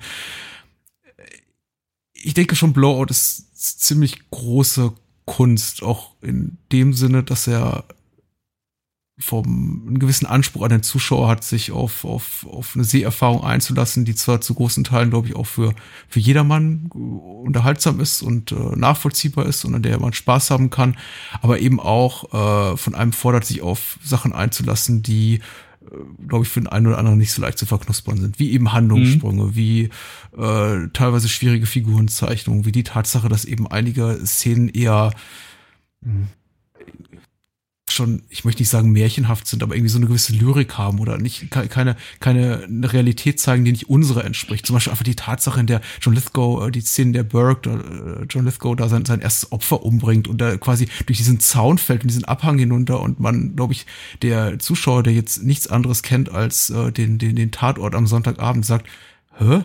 Nee, das ist und das mitten in Philadelphia, irgendwie auf einer dicht befahrenen, äh, bevölkerten Straße irgendwie, da, da fallen die irgendwie durch, durch, durch, den, äh, durch den Lattenzaun und sind plötzlich irgendwie aus allem raus und er hat da irgendwie Zeit, sie äh, in, in, in poetischer, grandioser Manier äh, zu, zu massakrieren. Nee. Also ich denke, man muss schon mit dem, mit dem, er, mit dem offenen Herzen und Kopf direkt von aus der Straße. Also wirklich, es steht da umringt von Menschen und hier, komm her, Baby. Und ab geht's. Ja, und sie fallen quasi einfach aus dem Film raus oder ja, aus der genau. aktuellen Handlung raus. Ja. Ach, schön. Lord ist schön. Ja. Äh, was gibt's noch zu sagen? Oder gibt's da äh, nichts mehr zu sagen? Ich finde, also ich mag den auch wirklich mit jeder Sichtung, der wächst bei mir mit jeder Sichtung mehr. Ich kann mich nicht dran satt sehen und es ist so einer der Filme, wo ich einfach, wo ich mittlerweile merke, sobald ich ihn anmache, kommt so ein Gefühl der äh, Ruhe über mich. Ich, ich, genieße es richtig, den Film mittlerweile zu sehen. Es gibt wenige Filme, wo ich wirklich so einfach mittlerweile drin aufgehen kann. Äh, Assassination of Jesse James ist so einer, wo ich die mache ich an und ich bin einfach weg. Ich finde, die haben mittlerweile eine sehr, klingt vielleicht jetzt nicht so gut, aber eine sehr beruhigende Wirkung auf mich und äh, Blowout Das ist wie nach Hause kommen. Ja, genau, genau. Und ich würde sagen, es ist so einer der Filme zusammen mit äh, Before Sunset würde mir jetzt gerade noch einfallen, wo wirklich die letzten Sekunden und die letzten Sätze einfach perfekt sind. Und so ja. der Übergang in die Credits großartig. Ja. Überhaupt diese ganze Klammer finde ich, möchte ich noch mal kurz ansprechen, die finde ich super. Also, dass wir mhm. ganz außen im Grunde diesen Fake-Slasher haben, der, mit dem der Film anfängt und eben auch endet. Und die, die zweite Klammer quasi ist dann wie Jack am Anfang Töne aufnimmt auf der Brücke und jedes Detail sieht und irgendwie selbst eine Eule so äh, scharf aufgelöst ist, dass man jedes Detail davon sehen kann, weil er eben so viel hört. Am Ende dagegen sitzt er auf dieser Parkbank in der Tristesse und alles um ihn herum ist unscharf. Also, dass sein Scheitern da auch nochmal so schön visuell äh, aufgedröselt wird. Was dann auch wiederum, fällt mir gerade so ein, ähnliches in Blow Up, wo auch alle narrativen Punkte so als Klammer aufgebaut sind. Der Mordfall ist quasi die Mitte und alle anderen Themen tauchen dann jeweils direkt davor und direkt danach auf oder zwei Szenen davor und zwei Szenen danach und so weiter. Also auch nochmal ganz schön zu sehen, dass da De Palma seine Vorbilder ja, aufgreift, aber eben auf eine kluge Art und Weise aufgreift, die nicht unbedingt einfach nur die gleiche Szene oder ein gleicher Dialog oder so etwas ist, auch wenn er das an manchen Stellen ebenso tut. Ähm, ich finde Blowout eben auch extrem spaßig. Es ist dadurch, dass er so viele Referenzpunkte hat, ähm, die wir teilweise noch gar nicht alle genannt haben, dass er dadurch so Spaß macht als Spurensuche einfach. Er funktioniert als Thriller, er ist visuell irgendwie überragend. Und ja, ich möchte eigentlich jedes Mal, wenn ich den Film schaue, mir ein bisschen mehr über die Themen Gedanken machen, was er vielleicht zu äh, der, der filmischen Natur zu sagen hat oder so. Und dann verliere ich mich in dem Film und schaue ihn einfach, weil er mir zu viel Spaß macht. Und ich glaube, das ist genug Kompliment. Vielleicht kommen wir gleich nochmal drauf zu sprechen. Wir wollten äh, wenn es euch passt, dann würde ich gerne vorschlagen, dass wir einfach, äh, zumindest was so geplant, uns noch ein bisschen Zeit nehmen, um mal unsere Lieblings-Deparmas abzuklappern. Das klingt jetzt fast schon so despektierlich, aber wir haben uns darauf geeinigt, dass wir über unsere Top 5 Deparmas sprechen und äh, das ganze Reihe ummachen. Wir beginnen mit Platz 5, jeder sagt seinen Platz 5 und äh, sollte der jeweils genannte Film auf einer anderen Liste höher platziert sein, schreit dann eben der jeweils andere, also die nicht aktiv sprechende Person oder Personen, wenn es denn zwei sind, dazwischen und sagen, nein, lass uns darüber später sprechen. äh, die Parmas Werk ist relativ umfassend, also hat 40, 45 Filme gedreht. Da gibt es sicher einiges, aus dem wir schöpfen können. Und beginnen wir vielleicht einfach mit, ich glaube, vorhin habe ich mit Dennis angefangen, deswegen jetzt mal mit Nils. Äh, wo, welcher Film findet sich denn bei dir auf Platz 5 wieder? Äh, bei mir ist auf der 5 Carrie. Okay, ich kann hm. weitersprechen. ja, das weitersprechen. ähm, Sprich mal weiter. Ich denke, das ist einer seiner bekanntesten so im landläufigen Bereich, eine Stephen King-Verfilmung. Ähm, Sissy Spacek in der Hauptrolle. Und äh, ich glaube auch einer der finanziell erfolgreichsten Filme für De Palma. Ähm, es ist ein Film, dem man sein Alter teilweise anmerkt, aber ähm, ich finde, er schafft es einfach, sich diesen Stoff sehr zu eigen zu machen. Ähm, diese Geschichte des jungen Mädchens, das ähm, gehänselt wird und so eine gewisse diabolische Kraft entwickelt, ist auch dort ja grandios verfilmt, hat immer wieder satirische Spitzen, ist teilweise mit so einem bitterbösen Humor gesegnet ähm, und macht mir immer wieder auch Spaß, den zu schauen. Bei euch klang das eher so ein bisschen nach Unverständnis. Nein, ich kann mich Ich gleich nicht- dazu äußern. ich würde nicht Unverständnis sagen. Ich habe den auch, glaube ich, nur einmal gesehen. Äh, ist auch schon mittlerweile lange her. Ähm, und ich fand ihn gut so, aber war jetzt damals für mich kein Highlight. Ich glaube, es ist so einer der Filme, als ich den angefangen habe zu gucken, ich wusste schon, worauf es hinausläuft. Und ich glaube, das geht vielen Leuten so. Und eine Menge von dem Film ist dann so quasi das Warten auf den Moment, bis es halt passiert. Ah, Und so habe na gut, es ist vielleicht auch ein bisschen unfair, sowas zu sagen, aber so ging es mir zumindest damals. Ähm, äh, aber ich, nein, das ist, klingt vielleicht auch ein bisschen doof, weil im Grunde die Kritik könnte man auch in Titanic äußern. Ja, ja, ich gucke den Film an, aber ich, ich will ja warten, bis das scheiß Schiff untergeht. Und deswegen fand ich ihn damals gut. Äh, ich konnte mich auch erinnern, dass das so eine meiner ersten De Palmas war und ich sehr irritiert von den vielen Splitscreens war. Ähm, aber ja, fand ich, fand ich gut. War, war solide. Und müsste ich jetzt eigentlich so nochmal sehen. Ich weiß nicht, hast, hast, hat, hat einer von euch das Remake mal gesehen? Ja, zufällig? auch Oh. gesehen. Aber ist so. Es ist halt wirklich nicht schlecht, das ist so total in Ordnung. ja. Ja, okay. Ich glaube. Aber es ist halt nichts Besonderes. Es ist halt kein, kein besonderer Film. Also nicht wie De Palmas Film besonders ist. Äh, auch ich, äh, vielleicht, wir, wir müssen noch zu deinem Platz 5 kommen, Dennis, aber äh, zu, um zu Carrie noch was zu sagen, ich finde, wir sollten den Film ja auch nicht einfach abtun, weil er auch schon sehr, sehr bedeutend war, auch für, Mhm. ich glaube auch für das Ansehen Kings, aber natürlich allem voran auch De Palmas, weil es so, glaube ich, sein erster wirklich riesengroßer Erfolg war. Äh, Carrie hat, hat schon eine ganze Menge, was ich sehr, sehr liebe. Einfach natürlich äh, eine, eine tolle Hauptfigur, eine tolle Story. Ich finde den auch sehr spannend. Ich, Dennis recht, ich neige dazu, wenn ich Carrie gucke, und ich habe glaube ich, jetzt dreimal gesehen, immer so ein bisschen darauf hinzufiebern, wann dann endlich so die letzte halbe, dreiviertel Stunde losgeht.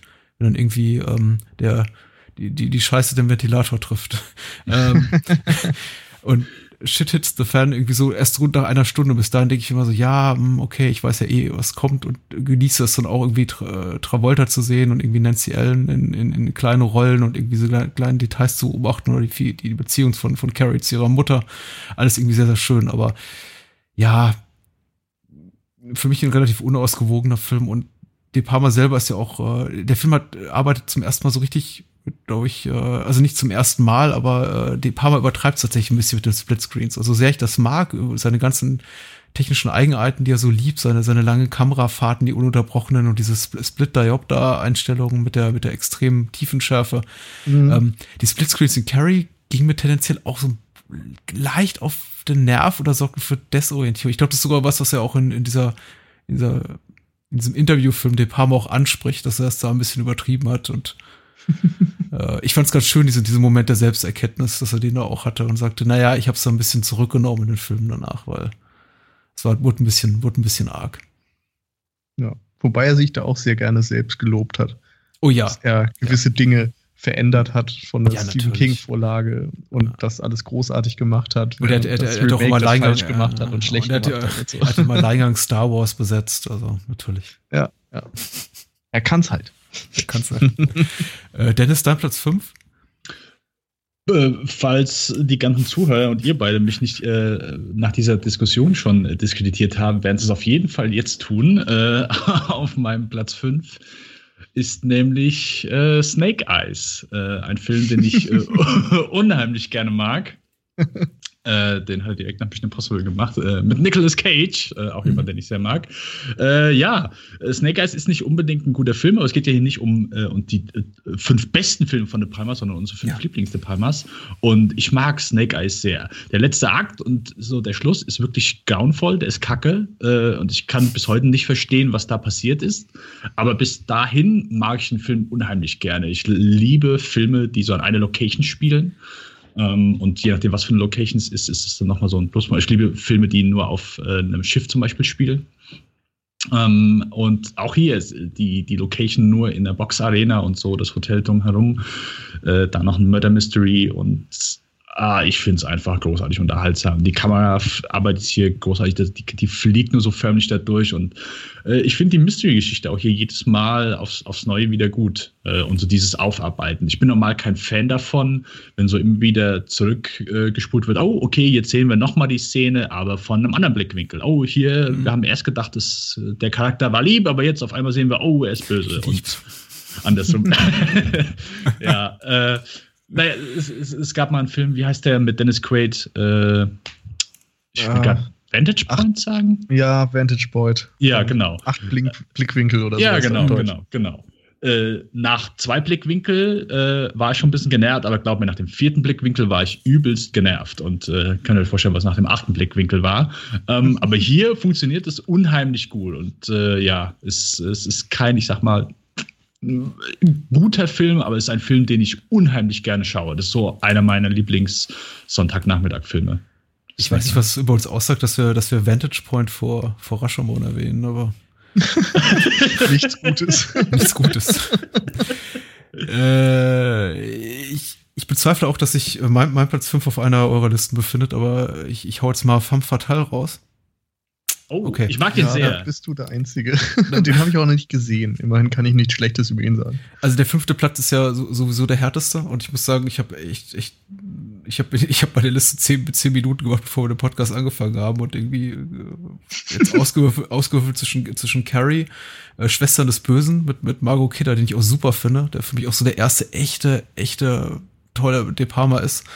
Aber Femme Fatale äh, vielleicht so ein Sonderstatus, den man, äh, den ich glaube ich aus denselben Gründen wie, wie Snake Eyes bei Dennis erwähnenswert finde, weil er eben auch ein, ein Spätwerk von De Palma ist und der Rest meiner der Filme auf der Liste sind gar nicht zu seinem Spätwerk, äh, von dem ich behaupten möchte, auch, auch De Palma konnte in den 90ern und darüber hinaus noch, noch Gutes leisten. Und äh, Femme ja. Fatale ist, glaube ich, den, der letzte Film, den er auch mit einigermaßen ordentlich Geld in der Tasche produzieren konnte, der alle, alle seine Tricks auch wieder im, ähm, in bester Art und Weise zur Schau stellt. Da sind irgendwie all die schönen Kameratricks und der tolle Schnitt drin, den wir von De Palma gewohnt sind. Da ist so wirklich, finde ich, im wahrsten Sinne des Wortes sexy Besetzung drin mit, mit äh, äh, Antonio Banderas und äh, äh, Rebecca Romijn, ich weiß nicht, Romin Stamos, genau, mittlerweile glaube ich nur Rebecca Romin und nicht mehr Stamos. Genau, genau.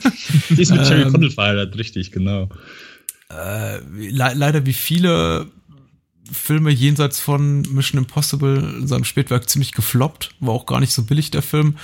Äh, wurde damals relativ stark kritisiert, meine ich mich zu erinnern, dafür, dass er so ach so vorhersehbar ist und äh, tatsächlich würde ich dem, dem zustimmen. Aber darum geht's eben nicht. Genauso wenig wie es im Blowout um irgendwie intelligente Figuren oder Plotkonstruktion geht. Der Film ist einfach visuell berauschend. Für mich so der letzte De Palma-Film, der wirklich von der ersten bis zur letzten Minute einfach auf ästhetischen Feuerwerk äh, feiert und zaubert und mich eben auch damit verzaubert. Ähm, ich mag ihn gern und es ist nicht einer der absolut besten Filme von De Palma, aber vielleicht der am meisten unterschätzte in meinen Augen. Mhm, würde ich mitgehen. Neben, neben, neben, neben Snake Eyes und einigen anderen. Also es gibt wahrscheinlich, also Stichwort unterschätzt, da kann man wahrscheinlich noch zehn weitere nennen in De Palma schaffen. Ja, also auf eine Art unterschätzt sind sie ja fast alle. Nur eben manche auf einem sehr, sehr tiefen Level und andere auf einem etwas höheren. Hm. Platz Nummer vier für Nils. Das wäre bei mir die Untouchables. Hm. Ähm, die Untouchables Schieß mal äh, kennt man wahrscheinlich, äh, die, die Jagd auf Al Capone ähm, mit Kevin Costner, mit Sean Connery, mit äh, Robert De Niro als Al, Pacino äh, als El Pacino. Robert De Niro als El Pacino. Für dich großer Film, den ich mir ansehen würde. Robert De Niro als El Pacino. Nein, El Capone natürlich. Ähm, und das ist ein Film, der auf eine Art einen äh, Retro-Vibe, sag ich mal, hat. Der spielt ja dann in den 30er Jahren oder so, zu Zeiten der Prohibition. Und äh, ist wunderschön ausgestattet mit vielen alten Autos, mit den alten Kulissen und, und äh, ist auch wieder visuell vor allem beeindruckend. Die Schlusssequenz, das Finale am Bahnhof, glaube ich, ist das, mit der Treppenszene von Odessa, die aus Panzerkreuzer Potemkin dann wieder ähm, quasi entliehen wird und in den De Palma-Kosmos übersetzt wird, funktioniert da, finde ich, auch. Es ist teilweise ein bisschen kitschig, wie das alles verwendet wird, aber es fügt sich für mich ein Rad ins andere. Und es ist auch so ein Film, den kann ich mir immer wieder ansehen und der macht mir irgendwie Spaß. Ähm, und die Musik von Ennio Morricone ist auch hervorragend. Mhm. Darum Platz 4. Ich warte auf den äh, Film, den ich wirklich äh, ehrlich kritisieren kann. Also eine eure Auswahl, eine eure Wahl. Aber bisher ist alles, alles sehr gut. Dennis, wie sieht's aus? Platz 4. Äh, Platz 4 ist bei mir so wahrscheinlich so der populärste De Palma, äh, in der Popkultur zumindest, äh, das Mission Impossible. Ein Film, der so in meiner, ja, heranwachsenden Teenie-Zeit in den 90ern sehr wichtig war, äh, obwohl ich, auch wenn ich ihn bis heute nicht verstanden habe und so den Plot zwischendurch dann nicht folgen kann, äh, auch heute nicht aber ein Film, der ja äh, das Zitat der Zitate überhaupt äh, gegeben hat mit Emilio Estevez, was ich immer noch großartig finde, wo er da äh, das Kaugummi äh, Tom Cruise erklärt, Hustle Lasagna, Donke Deniania. Äh, und das ist äh, allein dafür verdient der Film. Aber sonst ist es ein guter Thriller. Es äh, spannende Sequenzen, ikonische Sequenzen wahrscheinlich sogar. Ähm, und ich bin eh großer Tom Cruise-Fan. Und das Ding ist einfach, ja, äh, De Palma at das Beste. Also äh, De Palma kann halt einfach wirklich sehr gute Sequenzen äh, zusammenpacken. Mhm. Äh, ich würde sagen, eine der besten Sequenzen, wenn nicht sogar die beste, ist der Opening heißt von Femme Fatale auf diesem Ball.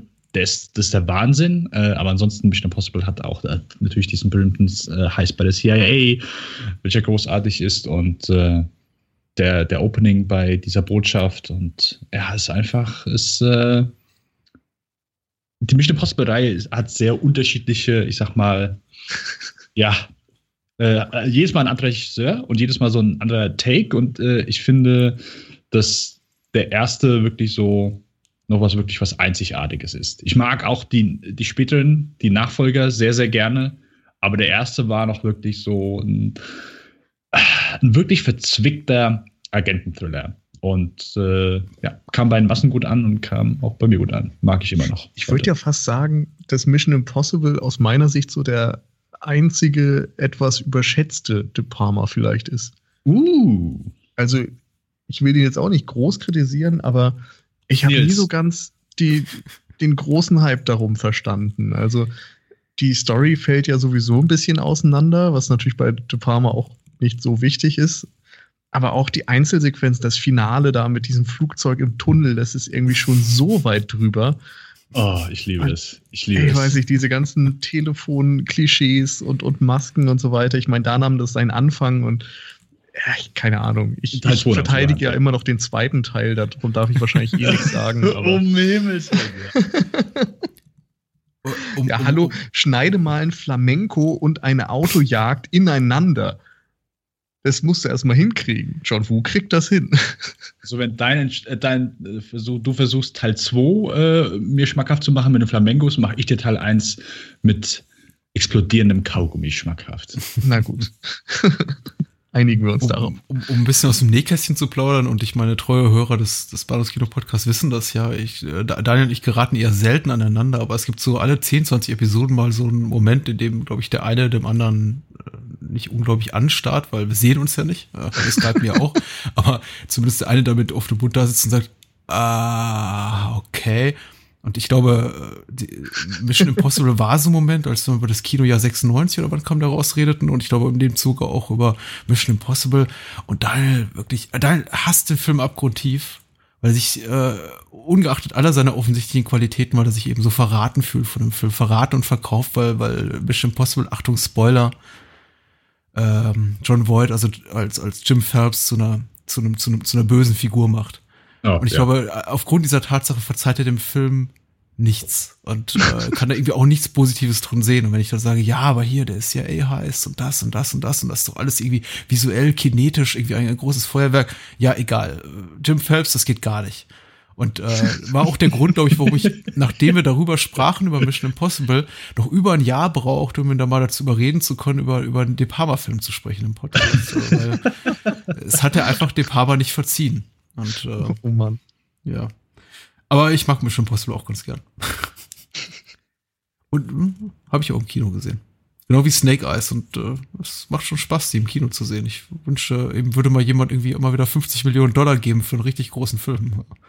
Mhm. Äh, aber wir müssen ja weitermachen. Platz 4 wird, wird sicher gleich nochmal genannt, ist Buddy Double bei mir. Mm, Okay, okay. Ja, Kommt doch mal zur Äh. Sprache. Hör ich raus. Kommt doch mal. Ja. Ja. Dann Nils, Platz 3. Das wäre bei mir Scarface. Nö, bei mir nicht. Nicht? nicht Platz 3 und sonst auch nirgendwo.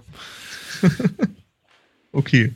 Ähm, ja, Scarface, was soll man dazu groß sagen? Ähm, absolutes Highlight des Gangsterfilms. Ich bin halt auch echt großer, großer Gangster-Fan und mag den Film alleine deswegen. Ähm, finde da auch wieder ganz viele einzelne Sequenzen super. Dieses Verhör, wo sie zwischenzeitlich dann mal ähm, auf die Uhr schneiden und so weiter und weg vom Geschehen oder die, das, das Kettensägen-Massaker natürlich, was in der deutschen Fassung am Anfang, in, äh, in den ersten Fassungen immer geschnitten war. Mittlerweile ist er ja auch uncut ab 18 freigegeben. Und wie dort einfach dieses Miami der 80er eingefangen wird, finde ich saustark. Also ich bin jetzt auch in so einem Alter, bei mir war in meiner Jugend GTA Vice City eine ganz große Nummer, wie das vielleicht bei anderen dann in den 80ern Miami Vice war oder so. Der Look ist ja im Grunde das gleiche. Und Scarface hat irgendwie dieses Bild so unfassbar geprägt und ähm, bietet äh, einen Al Pacino in, ja, der, der fast eine Karik Karikatur seiner selbst ist, aber irgendwie trotzdem funktioniert, überlebensgroß. Äh, der Film hat einen richtig geilen Soundtrack. Ähm, ja, die Blaupause irgendwie für jeden möchtegern Gangster. Schön. äh, Platz, Platz 3, Dennis. Äh, genau, das hatte ich eben vergessen zu erwähnen, dann äh, noch zu sagen, dass der bei mir noch kommt. Ist bei mir dann auch die Untouchables. Äh, also nicht auch, Auch. aber Nils hat den eben bei Platz 4, genau. Äh, ein Gangsterfilm, wir haben eben schon drüber gesprochen. Ich äh, mag den sehr. Äh, Kevin Costa ist vielleicht ein bisschen äh, fehlgecastet als Elliot Ness. Ich habe nur mal Do eine Dokumentation über ihn gesehen. Dachte so, hm, okay, Kevin Costner will jetzt nicht drauf kommen. Aber ansonsten mag ich den unheimlich gerne. Ist auch so, ein- so ein richtig schöner Sonntagsfilm, den du einfach super weggucken kannst. Ist sympathisch, ist unterhaltsam.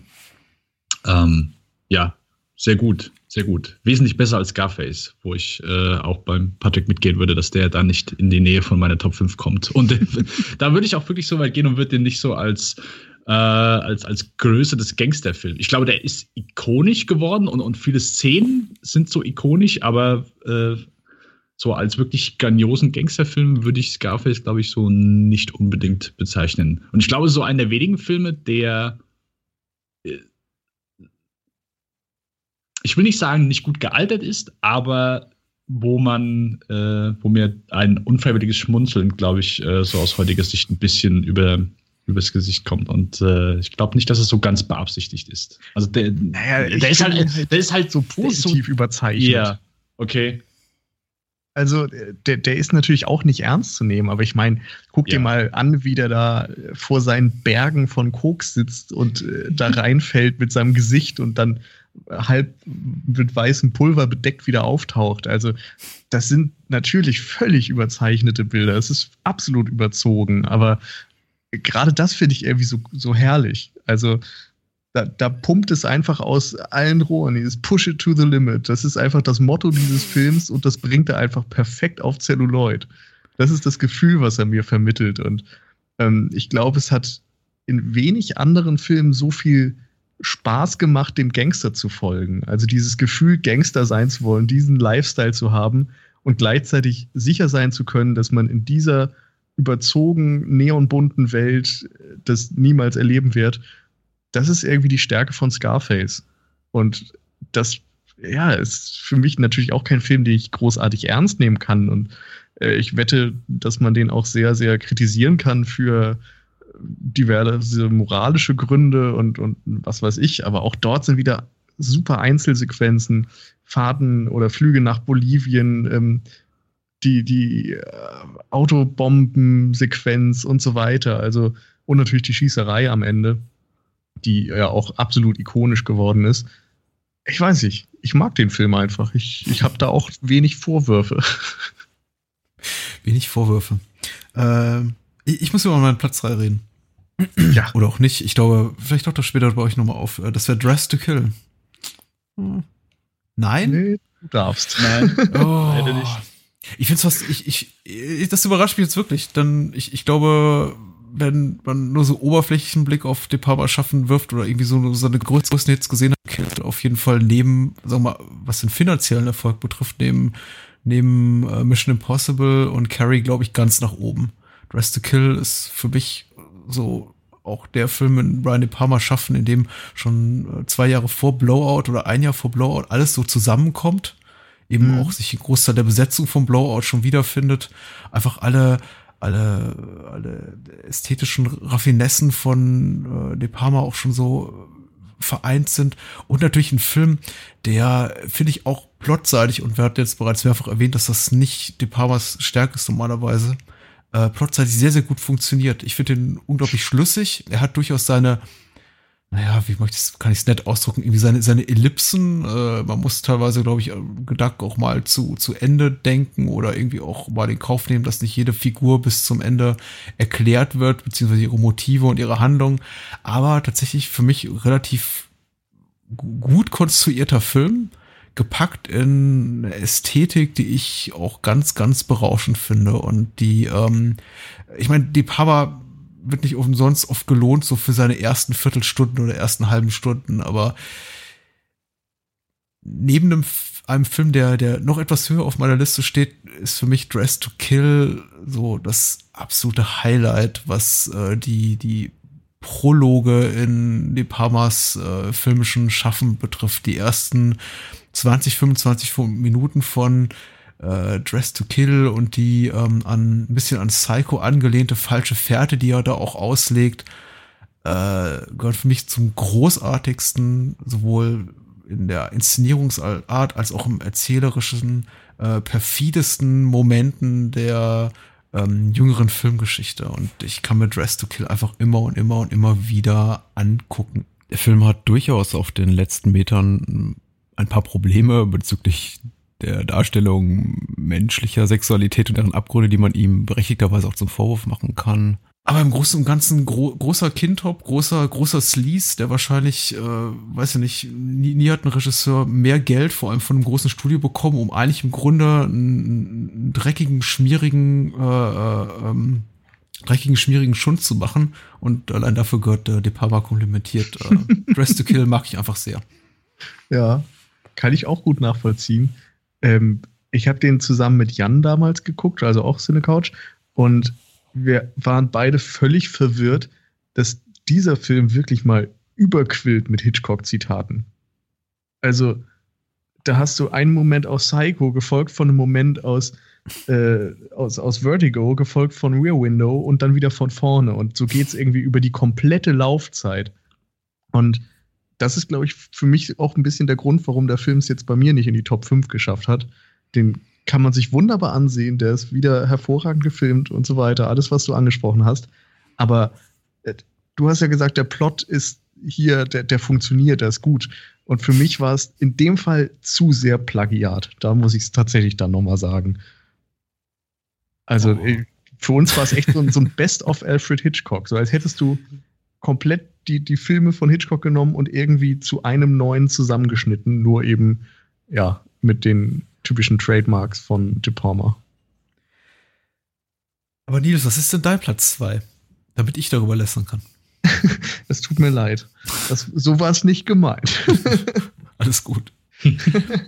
äh, wird dir schwerfallen. Blowout. Ja. Ich hätte zu Over was zu sagen, aber der nicht so viel mehr, denn der ist bei mir auch auf Platz 2. Hm. Dennis? Möchtest du dazu äh, später noch was sagen? Äh, vielleicht, ja, vielleicht. was ist denn dein Platz 2, Dennis? Äh, mein Platz 2 und manchmal auch austauschbar mit meinem Platz Nummer 1 äh, ist Body Double. Äh, ein Film, wo ich äh, so der, der, der Inbegriff, des, den ich, wo ich den zum ersten Mal gesehen habe und gedacht habe, hä?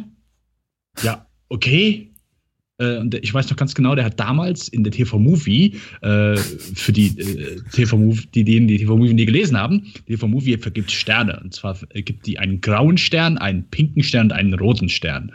Äh, und der graue Stern ist natürlich ein Kackfilm, der Pinke ist äh, ein nicht so guter Film und der Rote ist natürlich ein guter Film. Der, der Graustern gähnt auch immer, ne? Ja, genau, genau. Der, der Pinke, der hat so einen äh, ja, Gesichtsausdruck, ja, ja, äh, geht so, ist okay, ist, ähm, Genau, und der Rote lacht halt sehr. Und äh, Body Double hat immer einen pinken Stern gehabt. Also keinen grauen und auch keinen roten, sondern einen pinken. Mhm. Und äh, genauso habe ich das auch empfunden. Also mein Gesichtsausdruck war auch so dem des pinken Sterns. Es, es war eine Geschichte, wo ich gedacht habe, ja, okay. Ähm, aber mittlerweile um Gottes Willen, das Ding macht einen Spaß wie sonst was. Also äh, es ist äh, ein Typ übernimmt äh, die Wohnung von einem Freund und macht quasi Haussitter und beobachtet dann eine Frau, die äh, äh, ja, sich äh, gerne mal auszieht vor dem offenen Fenster, wie man das die Mädels natürlich alle so machen, Selbstverständlichkeit. Und wo der Film nachher hingeht, weil plötzlich befinden wir uns im Softcore-Porno-Business und äh, wir haben ein komplettes Musikvideo zu Frankie Goes to Hollywood. Ähm, der Killer hat eine ganz krude Indianermaske auf äh, und hier werden Frauen mit einem äh, Bohrer durch die Decke äh, in den Boden reingebohrt, der dann durch mhm. die Decke geht. Ähm, es hat quasi alles, was De Palma liebt äh, nicht sehr subtil, würde ich sagen. Äh, der Film ist schon, also hier ist auch nicht irgendwie, dass man sagen kann, wir blaut, ja, äh, hier ist noch ein bisschen Kritik an Amerika und so weiter drin. Ähm, es ist wirklich ein, ein sehr schönes, äh, sleasiges Paket, aber äh, ich finde, der Film in Bezug dessen, was, was der Palmer gerne macht, Leute verfolgen, Leute beobachten, ist so grandios gefilmt und äh, ich hatte eben schon mal kurz erwähnt, es gibt hier eine Sequenz, in, äh, in so einem offenen, es ist ein offenes Einkaufszentrum. Also äh, es sind Geschäfte und so weiter sind da, aber nach oben hin ist es halt offen. Und ich finde, es ist so großartig. So, als ich den das erste Mal gesehen habe, ich bin fast eingeschlafen. Aber mittlerweile, boah, sehr gut. Ich äh, mag Body Double sehr, sehr, sehr, sehr, sehr gerne. Hm. Da kommen wir schon zu, dem, zu unseren Plätzen 1. Und äh, Nils darf loslegen ja, es kann keinen anderen geben. Ist für mich einer meiner Lieblingsfilme, Kalidos Way. Ich hatte so drauf gehofft, dass der noch kommt. Ich dachte, das kann nicht sein, dass wir jetzt so Top 5 abschließen und keiner sagt Kalitos Way. Aber ich bin sehr dankbar. Ja, ich bin auch dankbar, dass keine Widerrede kommt. Mhm. ähm, ja, Kalitos Way super, ist, ja. ist großartig. Ähm, wie gesagt, Gangsterfilm-Fan. Insofern muss es irgendwie Kalidos Way in meiner Top 5 geben, mindestens. Ähm, Al Pacino spielt Calido Brigante, einen, äh, wo kommt er doch her, kostarikanischen hm. Gangster in New York, der eigentlich aufgrund eines Verfahrensfehler aus dem Gefängnis entlassen wird und auch schon so eigentlich seine Gangsterkarriere hinter sich hat und hinter sich lassen möchte aber dann nach der Entlassung wieder in diese alten Strukturen reingezogen wird. Ähm, durch alte Bekanntschaften, alte Freunde, irgendwelche Gefallen, denen er noch den falschen Leuten schuldet. Und es nimmt sich dieser typischen Aufstieg- und Fallstruktur eines Gangsters nur die zweite Hälfte an. Also es gibt nur den langsamen Abstieg. Eigentlich ist das das Schönste am Anfang, dass er ähm, aus dem Knast entlassen wurde und der Film beginnt tatsächlich damit, dass Kalito äh, angeschossen wird und äh, rekapituliert, wie er an diesen Punkt gekommen ist. Und bis zum Ende hast du es fast schon wieder vergessen. Ähm, es gibt eine, ja, irgendwie eine anrührende Liebesgeschichte. Ich habe das Gefühl, äh, in Kalidos Way schafft es Brian De Palma wirklich, ähm, Charaktere zu formen, die einem oder mir persönlich ans Herz gehen, die verschiedene Facetten haben. Ähm, Sean Penn spielt noch einen Anwalt, äh, Ken Rosenberg, der auch äh, sehr große Relevanz hat. Es gibt ganz viele äh, mittlerweile zu Stars gewordenen Schauspieler in Nebenrollen. Viggo Mortensen spielt einen, ähm, ja, die, ich, ich lasse jetzt einfach die anderen Namen weg, das kann man selbst entdecken. Es ist romantisiert, es ist poetisch, es ist, hat auch am Ende wieder wunderbare lange Einstellungen. Und ich liebe diesen Film. Ich liebe ihn heiß und innig, immer wieder. Äh, ja, perfektes Ding. Äh, Dennis, ich ahne was. Da äh, Blowout. Äh, ja, wenn wir irgendwann Zeit haben, können wir vielleicht mal eine Sendung drüber machen. Äh, ansonsten mache ich es kurz. Äh, guter Film. Kurz und knapp, ist, kann man sich mal so anschauen. Ist, ist ganz okay. Nein, äh, ich liebe das Blowout. Mittlerweile sehr, sehr gerne. Eben natürlich ausführlich drüber gesprochen. Ähm, für mich dann so der definitive De Palma. Ich würde sehr gerne äh, Dress to Kill auch noch mal sehen. Also Dress to Kill, äh, Kalitos Way und äh, Die Verdammten des Krieges sind alles Filme, die ich bisher nur ein einziges Mal gesehen habe. Und es ist bei allen schon etwas länger her. Deswegen sind das alles Filme, die ich mir immer gerne mal noch mal ja, anschauen wollte, weil ich alle eigentlich sehr gut fand. Aber ja, Blowout ist es dann irgendwie geworden, weil ich die, ich habe so in einer Reihe habe ich so, ich glaube, sechs, sieben De Palmas innerhalb von einem Monat geschaut. Und Blowout ist dann so der Film gewesen, zu dem ich bisher wirklich am meisten immer wieder zurückgekehrt bin und immer wieder hey, weißt du was, Blowout, schaue ich noch mal und ja, wie eben schon erwähnt, wächst mit jeder Sichtung und für mich so mein Lieblings-De Palma. Mhm. Nachvollziehbar. Haben wir auch alles äh, gerade besprochen, möchte ich meinen. ähm, Scheint auch der einzige zu sein, der bei uns allen in der Top 5 ist, oder? Ja. Ja. ja. Äh, ich versuche es relativ kurz zu machen, da ich auch gar nicht so viel über den Film verraten möchte. Und ich glaube, den Film, den ich auf Platz 1 gepackt habe, der zeigt doch mal wieder ganz gut das, was wir eben auch schon angesprochen haben, dass äh, äh Lieblings irgendwas nicht gleich Beste irgendwas sein muss. Darf ich raten? Äh, ja. Phantom of the Paradise? Nein. Okay. Aber schön, dass wir ihn auch nochmal erwähnt haben. Ähm, nee, es ist, es ist uh, The Fury. The Fury ist ähm, im Deutschen relativ sinnfrei mit Teufelskreis Alpha betitelt. Ist der Film, den äh, De Palma vor Dress to Kill machte, 78. Ist das der mit Kirk ähm, Douglas? Ist äh, der Film mit Kirk Douglas überhaupt sehr sehr gut besetzt mit äh, John Cassavetes äh, äh, ex Mrs. Steven Spielberg Amy Irving spielt noch mit in einer tragenden Rolle Charles Durning Daryl Hannah hat eine kleine Rolle also da sind eine Menge Gesichter, die man so aus dem 70er, 80er Jahre Kino kennt. Also Kirk Douglas kennt man schon sehr viel länger. Ich möchte meinen, es ist, glaube ich, so die, die, die, die beste Rolle seines Spätwerks, die er hatte. Und der Film beginnt auch mit einer berauschenden Sequenz am äh, Strand, die äh, ja, einen, einen sofort packt und eigentlich einen erstmal Rätselraten zurücklässt und die Frage aufwirft, was, was will der Film eigentlich von mir? Was haben wir da gerade gesehen? Nichts ergibt wirklich Sinn. Es ist alles unglaublich kryptisch. Äh, der Film klärt einen auch nicht eigentlich wirklich darüber auf, bis zu den allerletzten Minuten, wohin er eigentlich äh, läuft, schlägt narrativ immer irgendwelche Haken.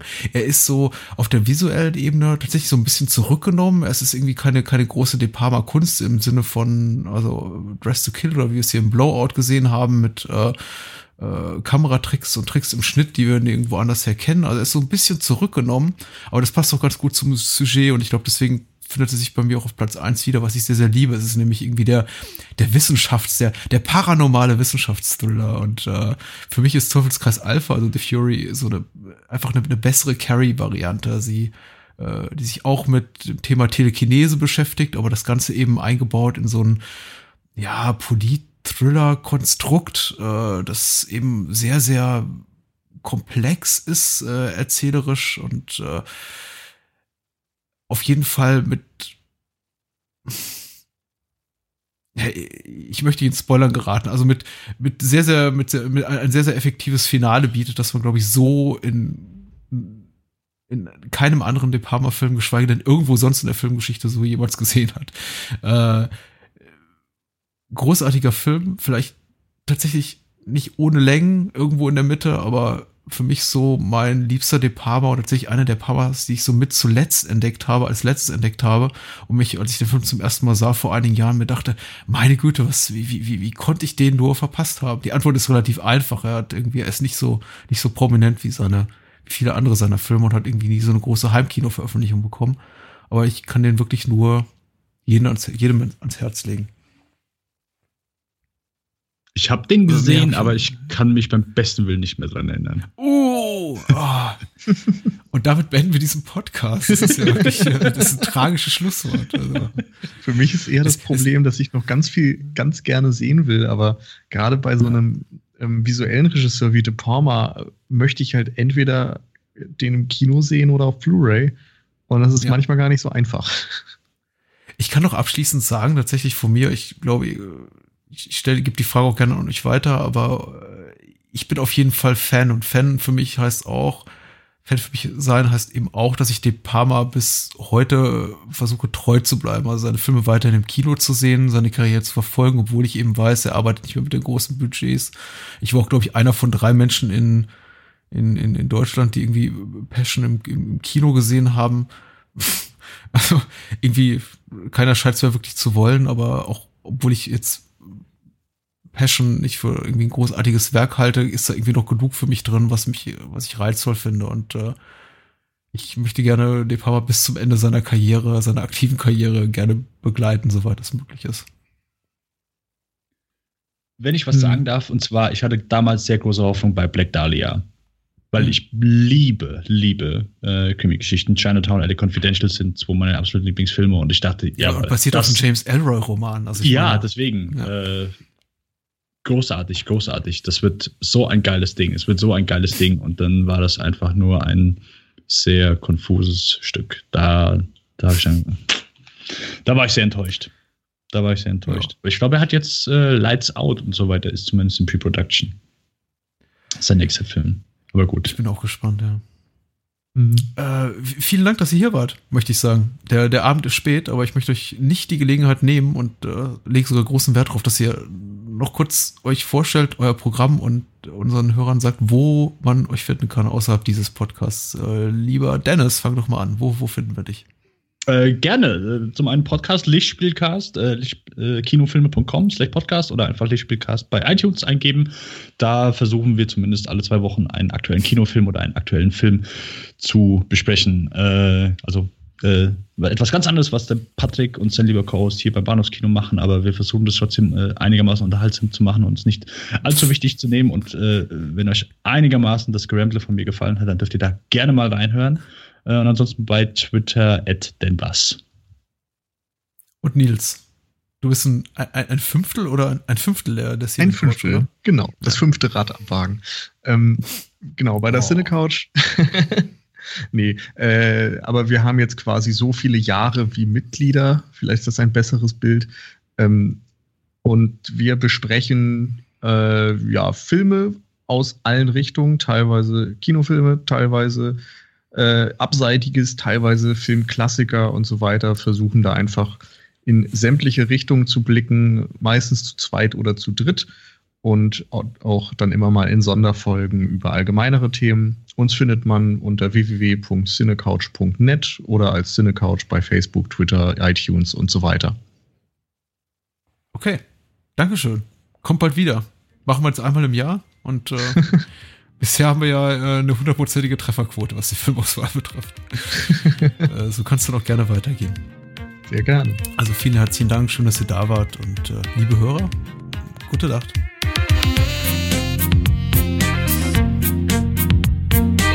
war Bahnhofskino mit Patrick Lohmeier und Daniel Gramsch. Besucht uns unter bahnhofskino.com und schickt Feedback und Filmwünsche als E-Mail an patrick@bahnhofskino.com. Bei Facebook, Twitter, iTunes, Stitcher und über alle bekannten Podcast-Apps sind wir natürlich auch zu finden. Unter alinafox.de könnt ihr Daniels Comics lesen und bestellen. Alina Fox Hörspiele sind übrigens bei Amazon, Audiamo und überall dort erhältlich, wo es etwas auf die Ohren gibt. Natürlich auch im gut sortierten Einzelhandel. Vielen Dank fürs Zuhören und adios!